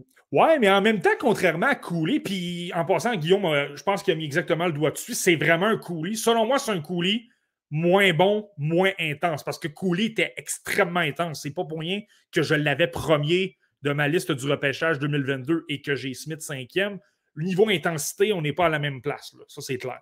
Mais je pense qu'au niveau du, euh, des feintes de trop, euh, Will Smith, par contre, ça fonctionne tout le temps. C'est très rare que je le, vois en, faire trop, qu'il perd la rondelle, que ça donne des revirements et que là, ça nuit à son équipe sur des relances avec vitesse de l'autre côté. au niveau de l'intelligence, et là, je veux faire attention, on parle de, parle de joueurs extrêmement élites, il est peut-être un petit peu moins que Cooley. Mais pour le reste, je suis d'accord. Je pense que c'est exactement ça. Et je, suis d'accord avec Guillaume. Moi, je le vois de la même façon aussi. Je pense qu'avec la maturité, le fait que les entraîneurs vont travailler avec lui sur sa gestion de risque, sur son jeu défensif, comment se positionner, tout ça. Euh, j'aime mieux voir un joueur qui est bourré de talent offensivement, mais qui peut peut-être commettre certaines imperfections à 17 ans euh, et que tu peux travailler son jeu défensif euh, avec lui que l'inverse. Un spécialiste en défense qui n'a pas de jeu en attaque, euh, c'est pourquoi ces gars-là sont cinquièmes, alors que les joueurs défensifs, eux, euh, on en a parlé davantage dans les alentours du 45e rang, si on veut. Marty, je t'ai posé la question quand on a fait Gabriel Perrault, je te l'ai posé quand on a fait Ryan Leonard, je vais te la poser avec Will Smith. le fait de jouer avec toujours les mêmes coéquipiers, puis ça va être la même chose à Boston College. Est-ce que ça peut être une nuisance à long terme pour son développement de ne pas être en mesure d'être forcé de s'acclimater à des situations qui sont différentes? Et je vais te répéter la même chose que j'ai dit dans le cas de, Gabriel Perrault. Et je vais te répéter la même chose que j'ai dit dans le cas de Ryan Leonard. Euh, je pense c'est certain qu'on n'aura jamais cette donnée-là, mais je pense que ce joueur-là est beaucoup trop talentueux, a beaucoup trop d'intelligence. Peu importe le, joueur que tu vas lui mettre avec lui, Supposons qu'on le met avec les Canadiens de Montréal et que tu as Slavkovski qui est à sa droite ou à sa gauche et qui est peut-être moins, qui a peut-être moins de sens du hockey, comprend moins comment se positionner, tout ça. Et ben, Smith, lui, va être capable de le trouver. Il va être capable d'attirer quelqu'un sur lui, de libérer un petit peu plus Slavkovski pour qu'il soit capable de décocher des tirs ou se rendre au filet. Euh, je ne suis pas inquiet. Ce joueur-là est tellement créatif, a tellement de vision. C'est le genre de gars qui rend les, autres meilleurs. Tu, m'as souvent posé la question est-ce que Perrault et Leonard ont profité euh, des deux autres? Euh, Une partie que oui, puis une partie que c'est très complémentaire. Ils étaient capables d'apporter des éléments à leur jeu. Mais le gars dans les trois qui, lui, vraiment peut faire en sorte que tout le monde devienne meilleur. Parce qu'il est tout simplement capable de leur remettre la rondelle à des endroits euh, plus avantageux pour eux. Moi, je pense que c'est clairement Will Smith. Je suis vraiment pas inquiet dans son cas. Moi, je pense que peu importe les joueurs que tu vas lui mettre, même si. Et on verra bien, à Boston College, il y a quand même Cutter Gauthier. Est-ce qu'on va être tenté par moment euh, de, brasser la soupe, de changer les trios un peu? Là? Euh, on verra bien, là, mais, euh, mais je ne suis, pas inquiet du coup dans son cas. J'ai comme l'impression qu'on va parler de Boston College à quelques occasions l'année prochaine dans la nouvelle édition du podcast La Relève. Will Smith, attaquant droitier le 6 pieds 172 livres est au euh, cinquième rang. Bon, Marty, tu as, un peu brûlé ta mèche en disant que Fantilli Carlson formait ton groupe 2 et 3. Ben, Parle-nous de Zach Benson au, rang numéro 4. Ouais, il n'y a pas vraiment de surprise. Euh, ben, je l'ai souvent mentionné. Zach Benson, c'est un joueur que j'adore et j'ai énormément de données. Je le regarde depuis l'an dernier. Le fait qu'on surveillait Mathieu Savoie, le fait qu'on surveillait Connor Geeky l'an dernier avec le Ice de Winnipeg, euh, qui va devenir le Wild de Wenatchee. Ils vont le Ice déménage dans l'État de Washington à partir de la saison prochaine. Mais euh, on a pu observer Benson euh, souvent. On l'a même observé à 15 ans. Écoute, à 15 ans, des eaux, là, il y avait 20, 20, points de 24 rencontres. On parle souvent de Connor Bedard, puis clairement, il n'est pas dans la même ligue. Mais c'est bon aussi, 20 points en 24 matchs à 15 ans, alors que tu as simplement 5 pieds 10 pouces et 159 livres. C'est impressionnant. Et lui, dans toutes les circonstances, tu le sais qu'il se présente. Euh, l'an dernier, là, lors des séries de la WHL, il était meilleur que Mathieu Savoie. Il avait un an de moins, il avait 16 ans. Il était extrêmement combatif. Tu sais, là, le rehausser ton jeu d'un cran quand ça compte, lui, c'était clairement ça. Il en donnait plus, il était plus intense dans son coup de patin, plus intense dans les coins. Euh, défiait davantage les défenseurs. Il, se portait au filet, était capable d'aller devant le filet, était capable de manœuvrer extrêmement rapidement euh, en périphérie là, pour vraiment travailler les défenseurs et tout ça. Il était extraordinaire, créait beaucoup, beaucoup, beaucoup d'attaques. Ça, c'était impressionnant. Euh, on l'a vu encore cette, cette saison. a trouvé une façon de s'améliorer encore. prendre plus de vitesse, être plus dynamique au niveau de ses mains. La progression normale d'un joueur qui prend de l'âge et de l'expérience, euh, on l'a vu, et c'est pas pour rien. Il a obtenu une saison de 90 points, il a été extraordinaire. Et lui, c'est la grosse question dans son cas. Oui, il est 5 pieds 10 pouces. Tout le monde le reconnaît qu'il a du talent. Je regardais un sondage des joueurs de la Ligue canadienne de hockey et je pense que, à l'exception de Connor Bedard, en majorité, les gens ont dit Zach Benson comme le meilleur, le joueur le plus. Ethan Gauthier, si je ne me trompe pas, a mentionné Zach Benson est le joueur le plus talentueux avec lequel j'ai joué. On parle de quelqu'un qui évolue avec Joshua Roy qui a 19 ans parle de quelqu'un euh, qui a quand même côtoyé pas mal de bons joueurs, des Braden Jagger, justement, des gars comme ça. Donc, le fait qu'il mentionne Benson. Et n'oubliez pas que Gauthier, c'est un joueur d'intensité, de caractère également. Donc, s'il mentionne Benson, c'est probablement que le côté acharnement et travail est venu le chercher, alors qu'un joueur qui n'aurait pas nécessairement euh, ça dans son ADN, peut-être préférait autre chose. Donc, ça, c'est à considérer.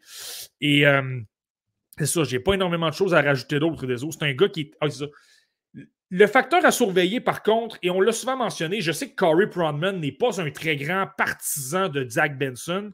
Lui, ce qu'il lui reproche souvent, c'est premièrement son gabarit et surtout sa vitesse pour se créer de la séparation par rapport à son couvreur. Lui, ça lui fait énormément peur. Il a même mentionné, je pense, mediocre, euh, un coup de patin médiocre. Là. Euh, je pas d'accord. Je pense qu'il patine mieux quand même. Ce n'est pas une fusée sur patin, mais je pense qu'il se débrouille. Moi, la raison pour laquelle je pense que ça va fonctionner, qu'il va devenir un excellent joueur, une vedette dans la LNH, c'est qu'il joue la tête haute. Il se fait. Lorsque je parle de rouler les mises en échec, lui, il l'a parfaitement. Aussitôt que tu lui mets de la pression, tourne à gauche, tourne à droite. Et comme il est euh, toujours la tête très haute, c'est pas quelqu'un qui se fait frapper énormément, qui se fait surprendre. Donc, prend son information, c'est toujours qu'est-ce qui se passe autour de lui c'est qu'il peut aller prendre de l'espace à gauche ou à droite. Et c'est comme ça qu'il est en mesure de créer euh, de la magie avec la rondelle, créer des passes, euh, obtenir des feintes et tout ça. Puis extrêmement euh, agile, peut tourner rapidement sur lui-même aussi. Moi, c'est ce qui me fait penser que ce joueur-là, malgré, je comprends les craintes par rapport à son manque de vitesse pour se créer de la, de la séparation, mais je pense que le fait qu'il est tellement mobile, ça va lui donner un avantage. Il va être capable de se démarquer malgré ça. Je suis d'accord, euh, Marty. Moi aussi, je pense qu'il va être en mesure de bien euh, s'en sortir dans la Ligue nationale de hockey. Je pense que ça va même être devenir une vedette dans la LNH. Cela dit, on n'est pas né de la dernière pluie. 5 et 10, 159 livres. Il n'a pas le. Il n'a pas les projecteurs de braquer sur lui comme un Matvei Mishkov, par exemple. Euh, personnellement, je ne serais pas surpris qu'il glisse au repêchage. Est-ce que toi, tu peux est-ce que tu peux voir ça dans ta boule de cristal, une chute quand même de quelques rangs pour Zach Benson? Ben, malheureusement, oui. Je sais pas de gaieté de cœur que je dis ça, mais oui, je pense que c'est à prévoir. Est-ce qu'il va être repêché cinquième par les Canadiens? J'adorerais ça, j'adorerais ça, mais il y a une réalité. il y a Cole Caulfield, tu as Sean Farrell, euh, tu as Nick Suzuki, tu as beaucoup de petits joueurs et là, c'est pas pour rien qu'on associe beaucoup Ryan Leonard et David Reinbacher. Ça convient moins aux Canadiens et ça convient moins à d'autres équipes aussi. Euh, je, serais, surpris de voir les Flyers de Philadelphie euh, le, prendre, alors qu'on a souvent tendance à miser sur euh, la taille, le physique, le, côté philosophie Flyers. donc oui, je le vois, je le vois, je le vois chuter. Jusqu'à quel point il va chuter, ça c'est la grande question. Mais euh, je pense qu'à je pense qu'il va être. Je vais donner un exemple. Je pense que pour les Coyotes de l'Arizona à 6, il va être encore disponible, je pense. Et étant donné qu'on a repêché Logan Cooley l'an dernier, qui est également un petit attaquant, je ne suis pas certain que ce sera un choix des Coyotes non plus. Là. Donc, si j'avais à, faire une prédiction, là, je pense que il va, il va être repêché dans les alentours entre peut-être 7, 10 ou 11 dans ces eaux-là, même si c'est vraiment pas un désaveu contre son talent, au contraire. Hmm.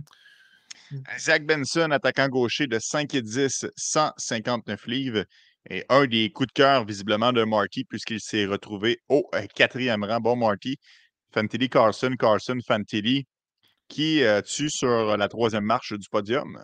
Je ne vais pas vraiment te surprendre, désolé. J'ai toujours mentionné qu'Adam Fantilli était le joueur, était l'un de mes espoirs favoris depuis les, dernières années. Donc, je garde Léo Carlson troisième, même si c'est serré. C'est quelqu'un que j'adore. Je pense qu'il va connaître une très belle carrière dans la LNH. Il va être excellent. Euh, par où je pourrais commencer par rapport à Léo Carlson? On parle d'un de quelqu'un qui a joué à, l'aile gauche toute la saison, mais on s'entend, il jouait dans la SHL, une ligue professionnelle, une ligue d'hommes, beaucoup d'anciens de la LNH euh, qui, euh, qui, qui, évoluent dans cette ligue-là. 25 euh, points en 44 rencontres alors que tu as simplement 18 ans. C'est impressionnant. 6 pieds 3 pouces, 194 livres. Il a le physique de l'emploi, il n'y a pas de problème. Là, dans son cas, c'était de savoir, on, a toujours l'étiquette de centre qui était accolée à son nom, mais on ne l'avait pas vraiment vu cette saison. Mais là, on le voit au mondial de hockey. Il a joué au centre. Il a eu des présences avec notamment Lucas Raymond, avec Jonathan Berggren. On parle de, joueurs de la LNH, des vétérans établis. Et il n'y avait pas de problème. Il suivait bien le jeu. Il était capable d'alimenter. Il était capable de se créer de la séparation pour obtenir des bons lancers. Euh, en avantage numérique, on l'utilisait à droite avec son lancer sur réception. C'est peut-être le côté, lui, dans son cas, c'est quelqu'un qui est très euh, altruiste. C'est pas quelqu'un qui va euh, tirer beaucoup. Il va toujours privilégier une passe à un tir.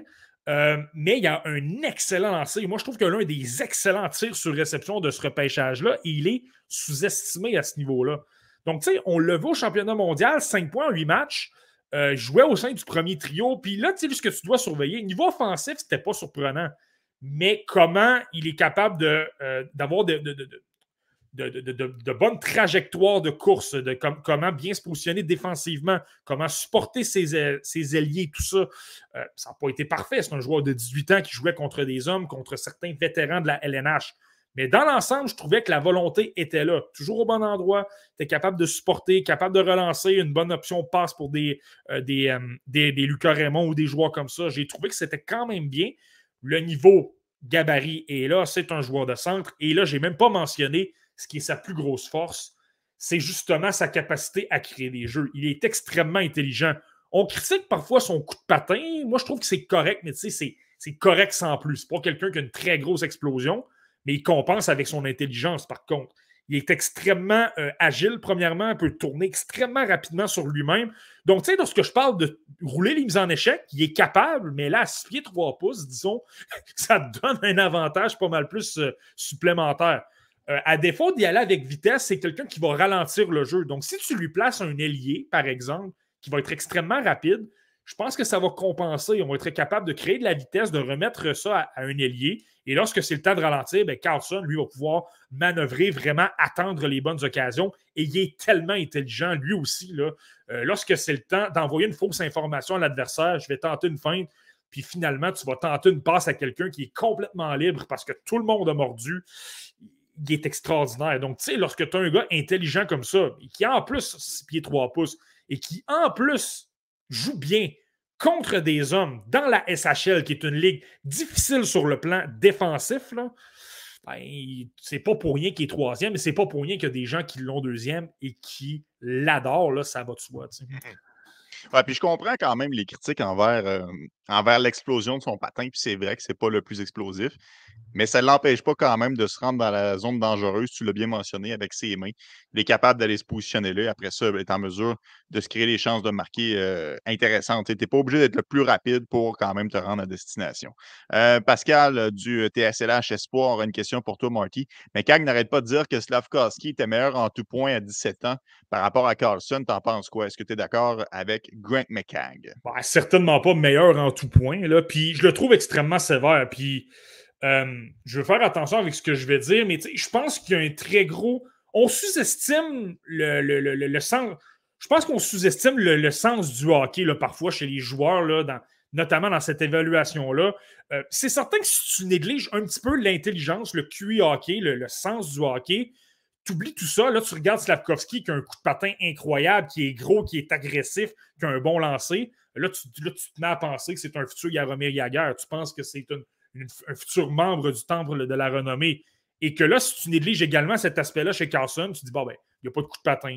Euh, par moment, il ne semble pas le plus hargneux. Ça semble pas le joueur le plus. Tu il y a des critiques sur sa nonchalance. Lui, par moment, là, à un certain moment dans la saison, son entraîneur l'a euh, puni, lui a fait rater quelques matchs parce qu'il s'était levé en retard. Euh, Léo Carlson adore dormir. Tu le sais, désolé, je suis un gars moi, qui, adore, dormir aussi. moi, je pense que c'est si tu travailles fort aussitôt que tu es réveillé, c'est pas un problème. Donc, tu sais, donc, c'est vraiment, c'est vraiment ce niveau-là. Donc là, il dit qu'il est meilleur en tout point. Il regarde les statistiques, il regarde les buts et tout ça. Moi, quand. Et là, je, sais, j'ai vu des commentaires où ce qui était sévère. Là, il disait que dans la dans les matchs de, ronde des médailles, il avait commis des revirements épouvantables contre la Lettonie. Ça avait créé des buts. Et je trouvais que c'était extrêmement sévère. Là. Je dois retourner voir mes notes, là, mais il y a une séquence. Là, euh, je pense, le but qui a fait 2 à 1, le but gagnant, là, euh, lui reproche un revirement à la ligne bleue. Mais Carlson manœuvrait avec la rondelle. Il n'a simplement pas vu le, joueur letton qui, débarquait derrière, qui l'a surpris de la vitesse. Là, lui, lui reprochait un manque d'implication totale. Attendez, c'est parce qu'il s'est fait surprendre par derrière. Euh, avec l'expérience, il va s'améliorer. Puis, à ce que je sache, Carlson va en prendre de la vitesse aussi. Euh, il ne va pas refaire ça dans quatre ans. Ça va aller beaucoup mieux. Euh, donc, tu sais, meilleur en tout point. Puis, tu sais, il ne faut, pas négliger aussi que Carlson joue au centre. Moi, je trouve que pour un joueur de centre, il n'a pas été mauvais. Puis Slavkovski, il y a quelque chose qu'on ne considère pas au championnat mondial. Oui, il a obtenu des points. Oui, il était bon. La majorité de ses points étaient contre des pays plus faibles, le Kazakhstan, la Norvège, des, pays comme ça. Contre le Canada, là, de mémoire, là, oui, montrait de belles choses, oui, tentait d'appliquer des feintes, mais contre des défenseurs de la LNH, il perdait énormément la rondelle parce que les bâtons étaient au bon endroit. Et Slavkovski, je ne veux pas être euh, rabat-joie, mais il ne savait pas quoi faire, puis il perdait la rondelle, il ne se passait pas grand-chose. Beaucoup de vitesse, beaucoup d'explosion, ça ne donnait absolument rien. Donc, tu sais, je vais dire, je vais dire que c'était à peu près au même niveau. Je vais le dire comme ça parce que Slavkovski, il avait quand même de l'explosion. Il était quand même bon. Il avait un désir de vaincre. Euh, puis tu sais aussi, Carlson, on parle de la Suède par rapport, comparativement à la Slovaquie. Euh, Slavkovski était sur le premier trio. C'est peut-être plus difficile à déloger. Il n'y a pas une tonne de talent. Si Carlson avait obtenu une ou deux mauvaises présences, ben, c'est facile d'amener un joueur euh, un petit peu plus aguerri, là, un joueur de la LNH, par exemple, de le placer devant lui faire en sorte que Carlson ait moins de. C'est pas pour rien que Carlson, c'est le joueur le plus jeune. Euh, je pense que c'est le premier joueur non repêché à jouer pour la Suède au championnat mondial. Ça arrive très peu souvent. Puis surtout que la Suède, c'est qu'habituellement, pour eux, le championnat mondial, c'est extrêmement important. C'est leur Coupe Stanley.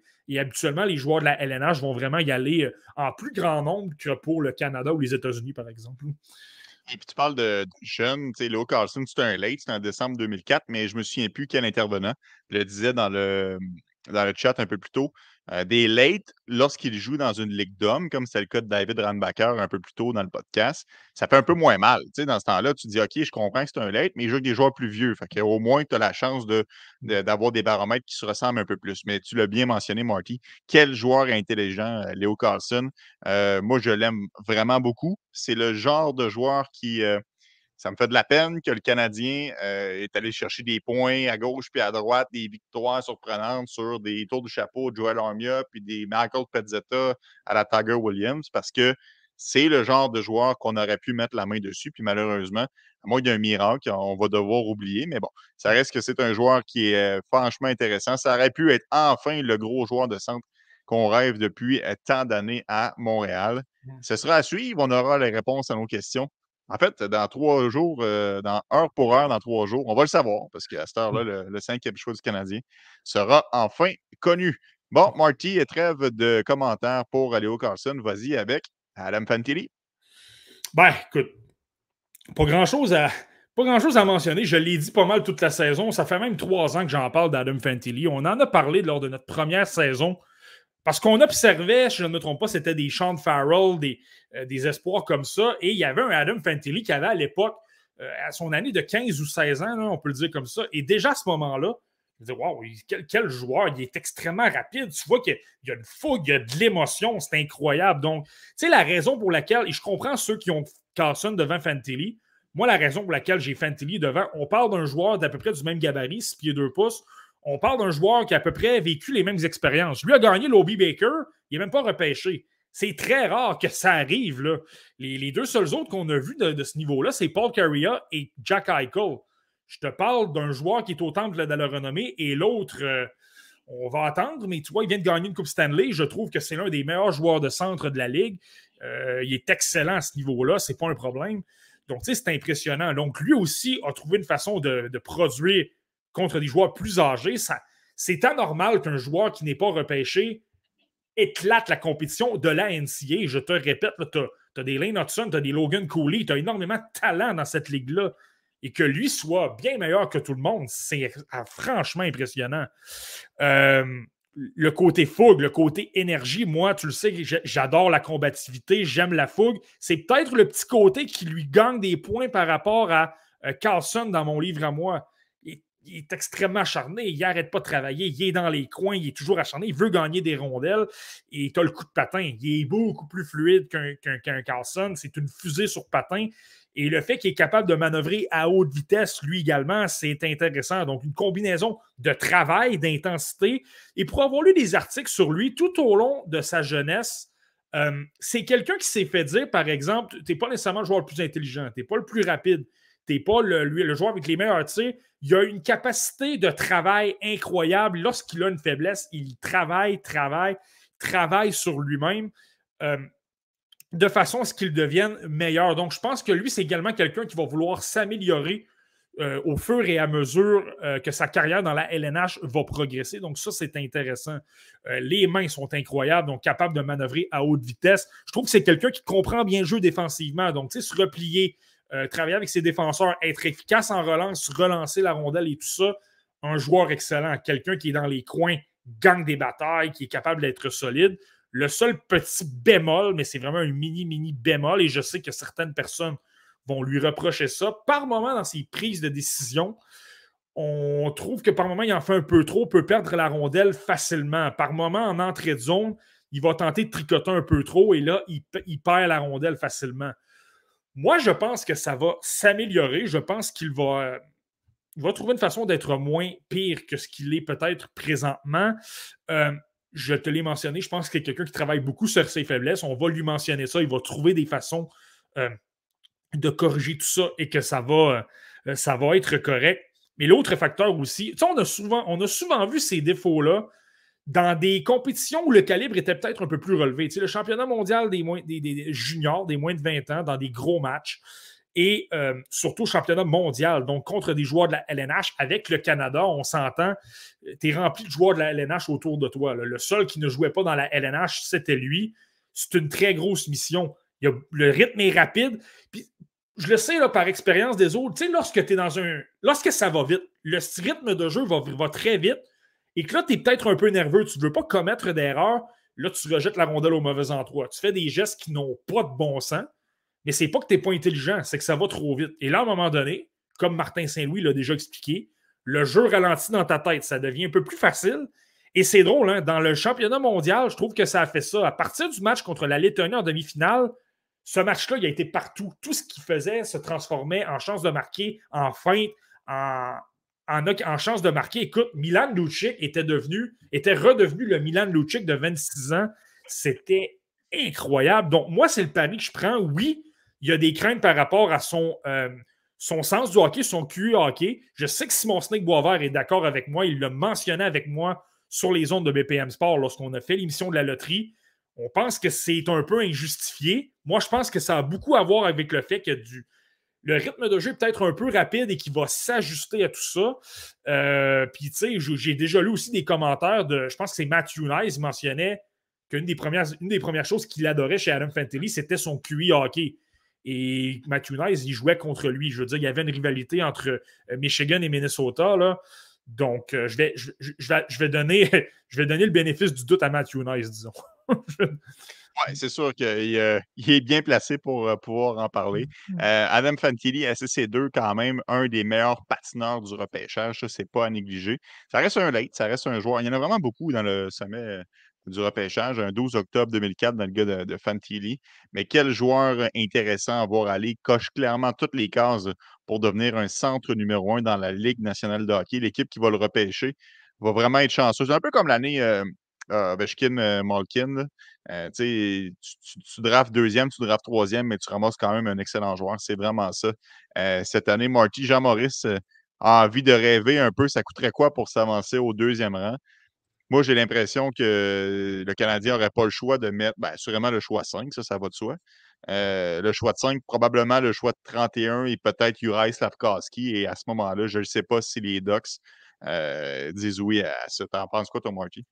Je suis d'accord avec toi, Deso. Moi, je pense que ça prendrait, et je sais que là, les gens vont être scandalisés, mais ça prendrait Juraj Slavkovski.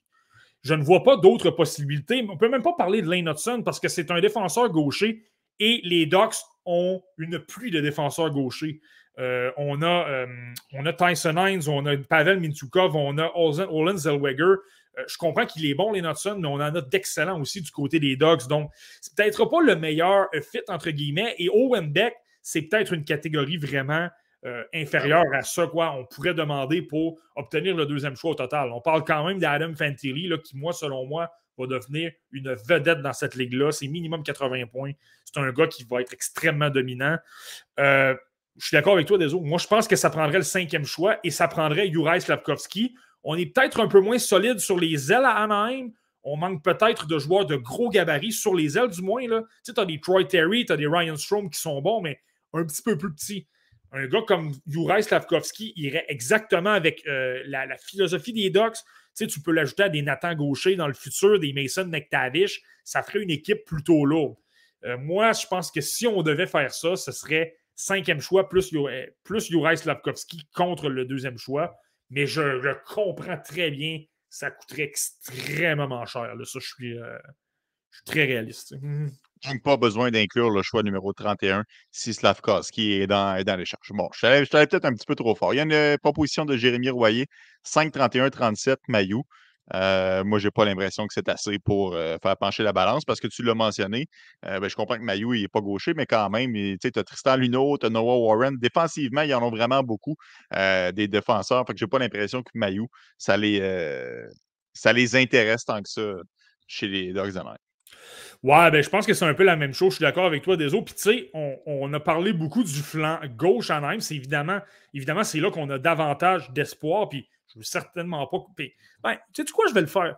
Euh, on a Tristan Luneau du côté euh, droit, euh, du côté droit. On a Drew Ellison. Drew Ellison n'est clairement pas un gars du calibre d'un Logan Mayou ou d'un Tristan Luneau. Mais moi, je l'ai souvent dit, Luneau, c'est un gars qui est extrêmement intelligent. C'est quelqu'un qui se prépare bien. Il est sérieux au niveau de son entraînement, de sa nutrition. C'est un, un, joueur qui est quand même bon dans les deux sens. Peut-être une petite lacune au niveau du coup de patin, mais il est quand même capable de suivre. Il a le gabarit et tout ça encore là, je pense que tu as raison, le désolé. Je pense que c'est pas assez. Puis je pense qu'on a d'autres espoirs au niveau défensif à, à gauche surtout, mais aussi à droite, euh, pour faire en sorte. Puis n'oubliez pas Jamie Drysdale, il a été blessé toute la saison, mais euh, lui va revenir. Je pense que c'est quelqu'un à qui on peut s'attendre d'avoir une très grosse saison. Il a des années d'expérience, il a déjà été en mesure de, dominer dans cette ligue-là, la LNH, euh, et il est droitier, le Jamie Drysdale. Donc, tu sais, moi, je pense que c'est pas non plus une. C'est pas une situation qui est extrêmement logique non plus pour les, pour les, pour les Ducks. Mm-hmm. Excellent, Marty. Donc, euh, anyway, il ne faut pas rêver en couleur. C'est assez rare que les équipes inversent des choix dans le top 5. Euh, mais bon, ça, ça fait partie des rumeurs. C'est toujours le fun. Ça fait en sorte que ça fait passer le temps avant que le repêchage arrive. Tout le monde aime ça. Puis ça n'a pas fait exception cette année dans les médias. Euh, bon, Marty, évidemment, tu as Connor Bedard au premier rang, sans, sans aucune surprise. Qu'est-ce qui n'a pas été dit, Marty, sur Connor Bedard encore? Qu'est-ce que tu pourrais nous dire vraiment de. Parce qu'on s'entend, on en a parlé abondamment tout au long de l'année. Qu'est-ce qu'il y a encore à dire sur ce phénomène attaquant droitier? Ben, c'est ça, tu sais.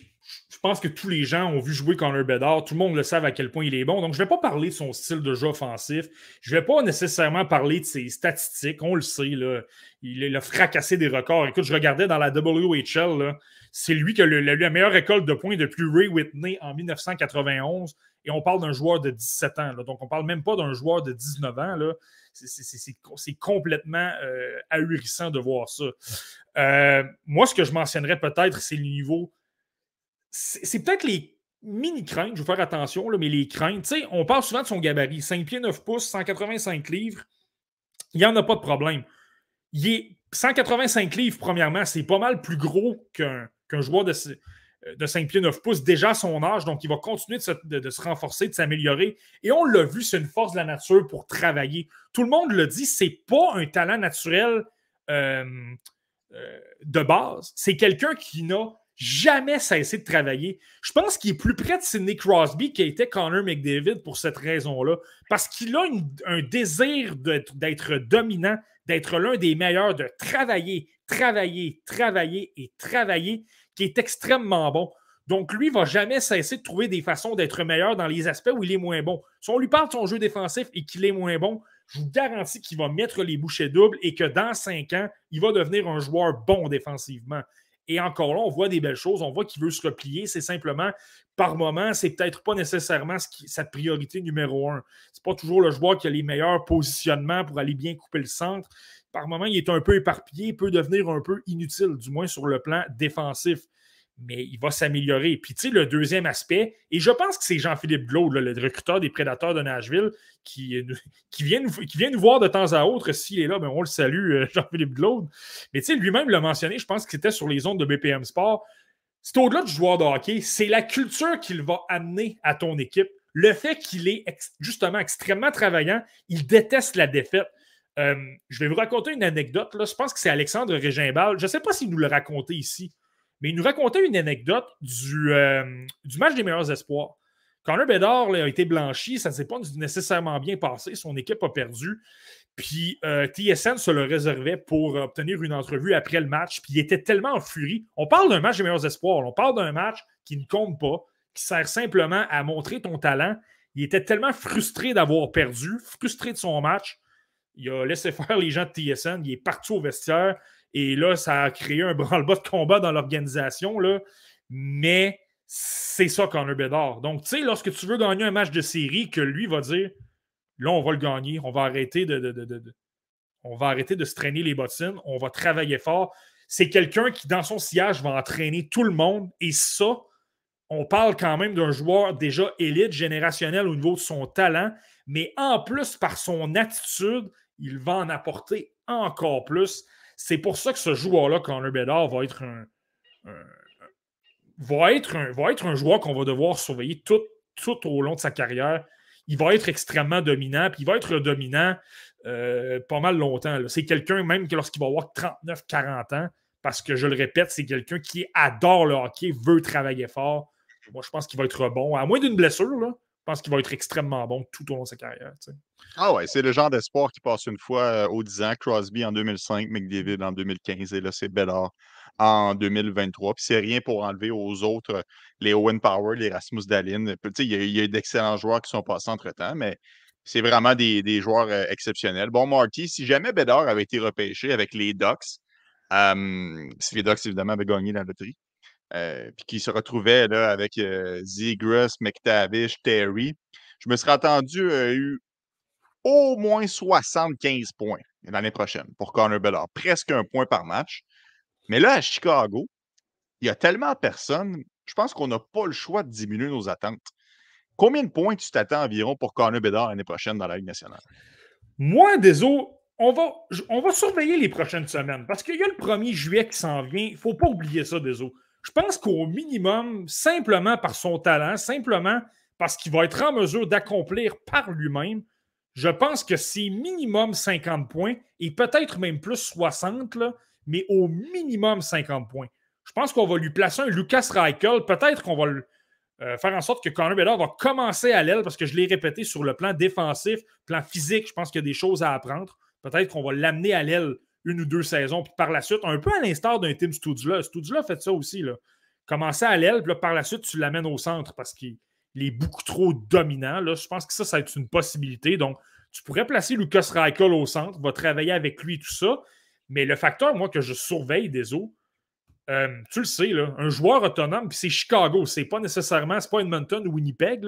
C'est une belle ville, Chicago. Tu le sais. Ne, même pas, on est allés ensemble. C'est une ville qui est formidable. C'est une ville de sport magnifique. C'est vraiment incroyable. Donc, et là, tu as l'occasion de jouer avec Connor Bedard. Peut-être, c'est un gars qui fait une carrière, que tu prolonges ta carrière parce que tu obtiens une dizaine de points supplémentaires à jouer avec Connor Bedard dans une belle ville, ça devient intéressant. Là, je, donne des exemples comme ça. Je ne dis pas que ça va arriver, mais supposons qu'un Patrick Kane retourne à Chicago ou un Vladimir Tarasenko choisit Chicago pour jouer avec Connor Bedard ou peu, importe le joueur qui veut être jumelé à lui pour dominer, pour obtenir des points, ben, disons que supposons qu'il joue avec Patrick Kane, qui lui a une vision de jeu incroyable, ben, là, on peut s'attendre à. J'ai dit 50, là, on pourrait peut-être dire 60, puis permis de rêver peut-être 70-80 parce que le joueur qui est à côté de lui est vraiment capable de comprendre la bébite au niveau du cerveau que Connor Bedard euh, est. On a l'occasion, Marky, euh, en fait, je vais, te, reposer la question lorsqu'on va recommencer une nouvelle saison du podcast Le Relève en septembre prochain. Ça, c'est sûr et certain. Ça fait le tour, Marty, pour ton top 64. Euh, pour les gens à la maison qui ont manqué les épisodes, évidemment, ils sont tous disponibles sur les différentes plateformes. Mais on va mettre euh, un compte rendu, vraiment une liste écrite qui sera publiée sur les Twitter, Facebook demain. Donc, vous pourrez voir justement cette aide mémoire-là qui pourrait vous être utile si jamais vous avez des poules, des ligues simulées ou encore simplement pour suivre le repêchage. Marty, il y a quand même d'autres sujets qui retiennent l'attention euh, dans le monde du hockey. Évidemment, il y a quelques transactions qui se déroulent, mais sans impliquer vraiment de jeunes joueurs. On se posait la question pour Sean Dursey, mais Dursey quand même euh, passé quelques années dans la Ligue nationale, donc on a décidé de, laisser faire. Si jamais Pierre-Luc Dubois est échangé aux Kings contre des jeunes joueurs, on pourrait en reparler euh, la semaine prochaine. Mais entre-temps, il y a quand même une nouvelle qui concerne le Canadien de Montréal. Vincent Schroer a décidé de signer une entente avec les Lions de Zurich. Qu'est-ce que ça implique euh, concrètement, Marty, pour, euh, pour le joueur du CH? Est-ce que ça veut dire que le Canadien est assuré de ne plus le voir dans l'organisation pour les deux prochaines années? Euh, ben, pas nécessairement. Je pense que de la façon qu'il faut le voir, premièrement, je pense que je veux faire un parallèle avec Marco Rossi, l'espoir du Wild du Minnesota, qui lui également a joué avec les, les, les 67 d'Ottawa. Il a déjà mentionné, si ce n'était pas d'André Tourigny, il n'aurait probablement jamais joué dans la Ligue canadienne de hockey. Il avait un énorme respect pour le type d'entraîneur, le type d'entraîneur pour le développement qu'André Tourigny était. Et c'est la raison pour laquelle il avait choisi Ottawa. En d'autres mots, c'était Ottawa ou rien. Où je m'en vais avec Rohrer, c'est que Rohrer, c'est un voisin. Il vient du même il vient du même voisinage que Marco Rossi. Et c'est quelqu'un qui à peu près a vécu le même parcours dans les mêmes équipes, a également joué dans les équipes du, des Lions de Zurich lorsqu'il était plus jeune, a choisi Ottawa. Euh, il y a une histoire qui est un peu, euh, qui est un peu, euh, qui est quand même comique. Le Wild du Minnesota voulait également choisir Vincent Rohrer l'an dernier. c'est lui qui a insisté pour ne pas être repêché par le Wild parce qu'il leur a dit Je suis tanné d'être toujours catégorisé, je, je suis tanné d'être toujours comparé à Rossi, je veux être capable de faire mon propre chemin. Le Wild a respecté sa parole, ne l'a pas choisi. Finalement, les Canadiens l'ont pris au troisième rang. Donc, euh, on envoie une petite balle à. on, envoie un petit cadeau à Ville-Guérin pour celle-là. Mais euh, tout ça pour dire que Vincent Durocher, je pense qu'il a un peu la même chose en tête qu'un Marco Rossi. Donc, est allé passer deux ans du côté d'Ottawa. On a été dominant pendant deux ans. Là, on recommence le cycle. Euh, évidemment qu'on aurait pu l'échanger. Je donne un exemple, mais le Spirit de Sagina euh, va présenter la Coupe Memorial. Donc, peut-être que tu aurais pu l'échanger là. Et si je ne me trompe pas, il y avait un, il manquait un joueur, un, joueur européen. Donc, on aurait pu l'échanger là. En fait, c'est ça. On a obtenu Pavel Minchukov euh, dans une transaction pour l'amener à Ottawa. Donc, c'est un joueur européen. On aurait très bien pu faire comme dans la LHMQ, une, une transaction élastique. On va rééchanger Rohrer euh, à l'été. Mais finalement, ça n'a pas été le cas parce que probablement que lui, c'était Ottawa ou rien. Donc là, du moment où on se, retrouve avec une équipe en reconstruction, lui se dit je retourne du côté de, euh, la Suisse je vais obtenir du temps de jeu et tout ça. Euh, mais concrètement, ce que ça dit pour les Canadiens de Montréal, c'est qu'étant donné qu'ils quittent la Ligue canadienne avant l'âge de 20 ans, ça fait en sorte qu'au euh, lieu d'avoir le fameux deux ans pour lui donner un contrat, euh, dans le fond, le deux ans pour garder ses droits, là, ça devient quatre. Il devient sous la, fameuse, la même clause que les joueurs européens. Parce que là, soudainement, se retrouve comme un joueur suisse, entre guillemets, même si c'est un, Autrichien. Là. Donc, je pense que c'est la nuance qui est importante. On garde deux ans de supplémentaires, donc on n'aura pas à se précipiter euh, à l'été 2024 pour lui donner un contrat. On va pouvoir être un petit peu plus patient. Je pense que ça donne du jeu aux Canadiens. Euh, premièrement, je ne m'attends pas à ce qu'il y ait énormément de temps de jeu. on parle d'une ligue professionnelle, on parle d'une ligue où on veut gagner. On va prioriser les attaquants qui sont extrêmement dominants avant de, faire jouer un joueur de 19 ans. Si, on lui donne du temps de jeu, c'est parce qu'il le mérite et qu'il fait gagner l'équipe. Donc, au niveau du développement, ça va peut-être être un petit peu plus long, je pense. Mais euh, peut-être dans les alentours de la deuxième saison, c'est quand même un contrat de deux, de deux ans. Là, euh, là peut-être qu'on va le voir progresser davantage. Je pense que ça va donner du temps aux Canadiens pour qu'il se, se développe comme il se doit.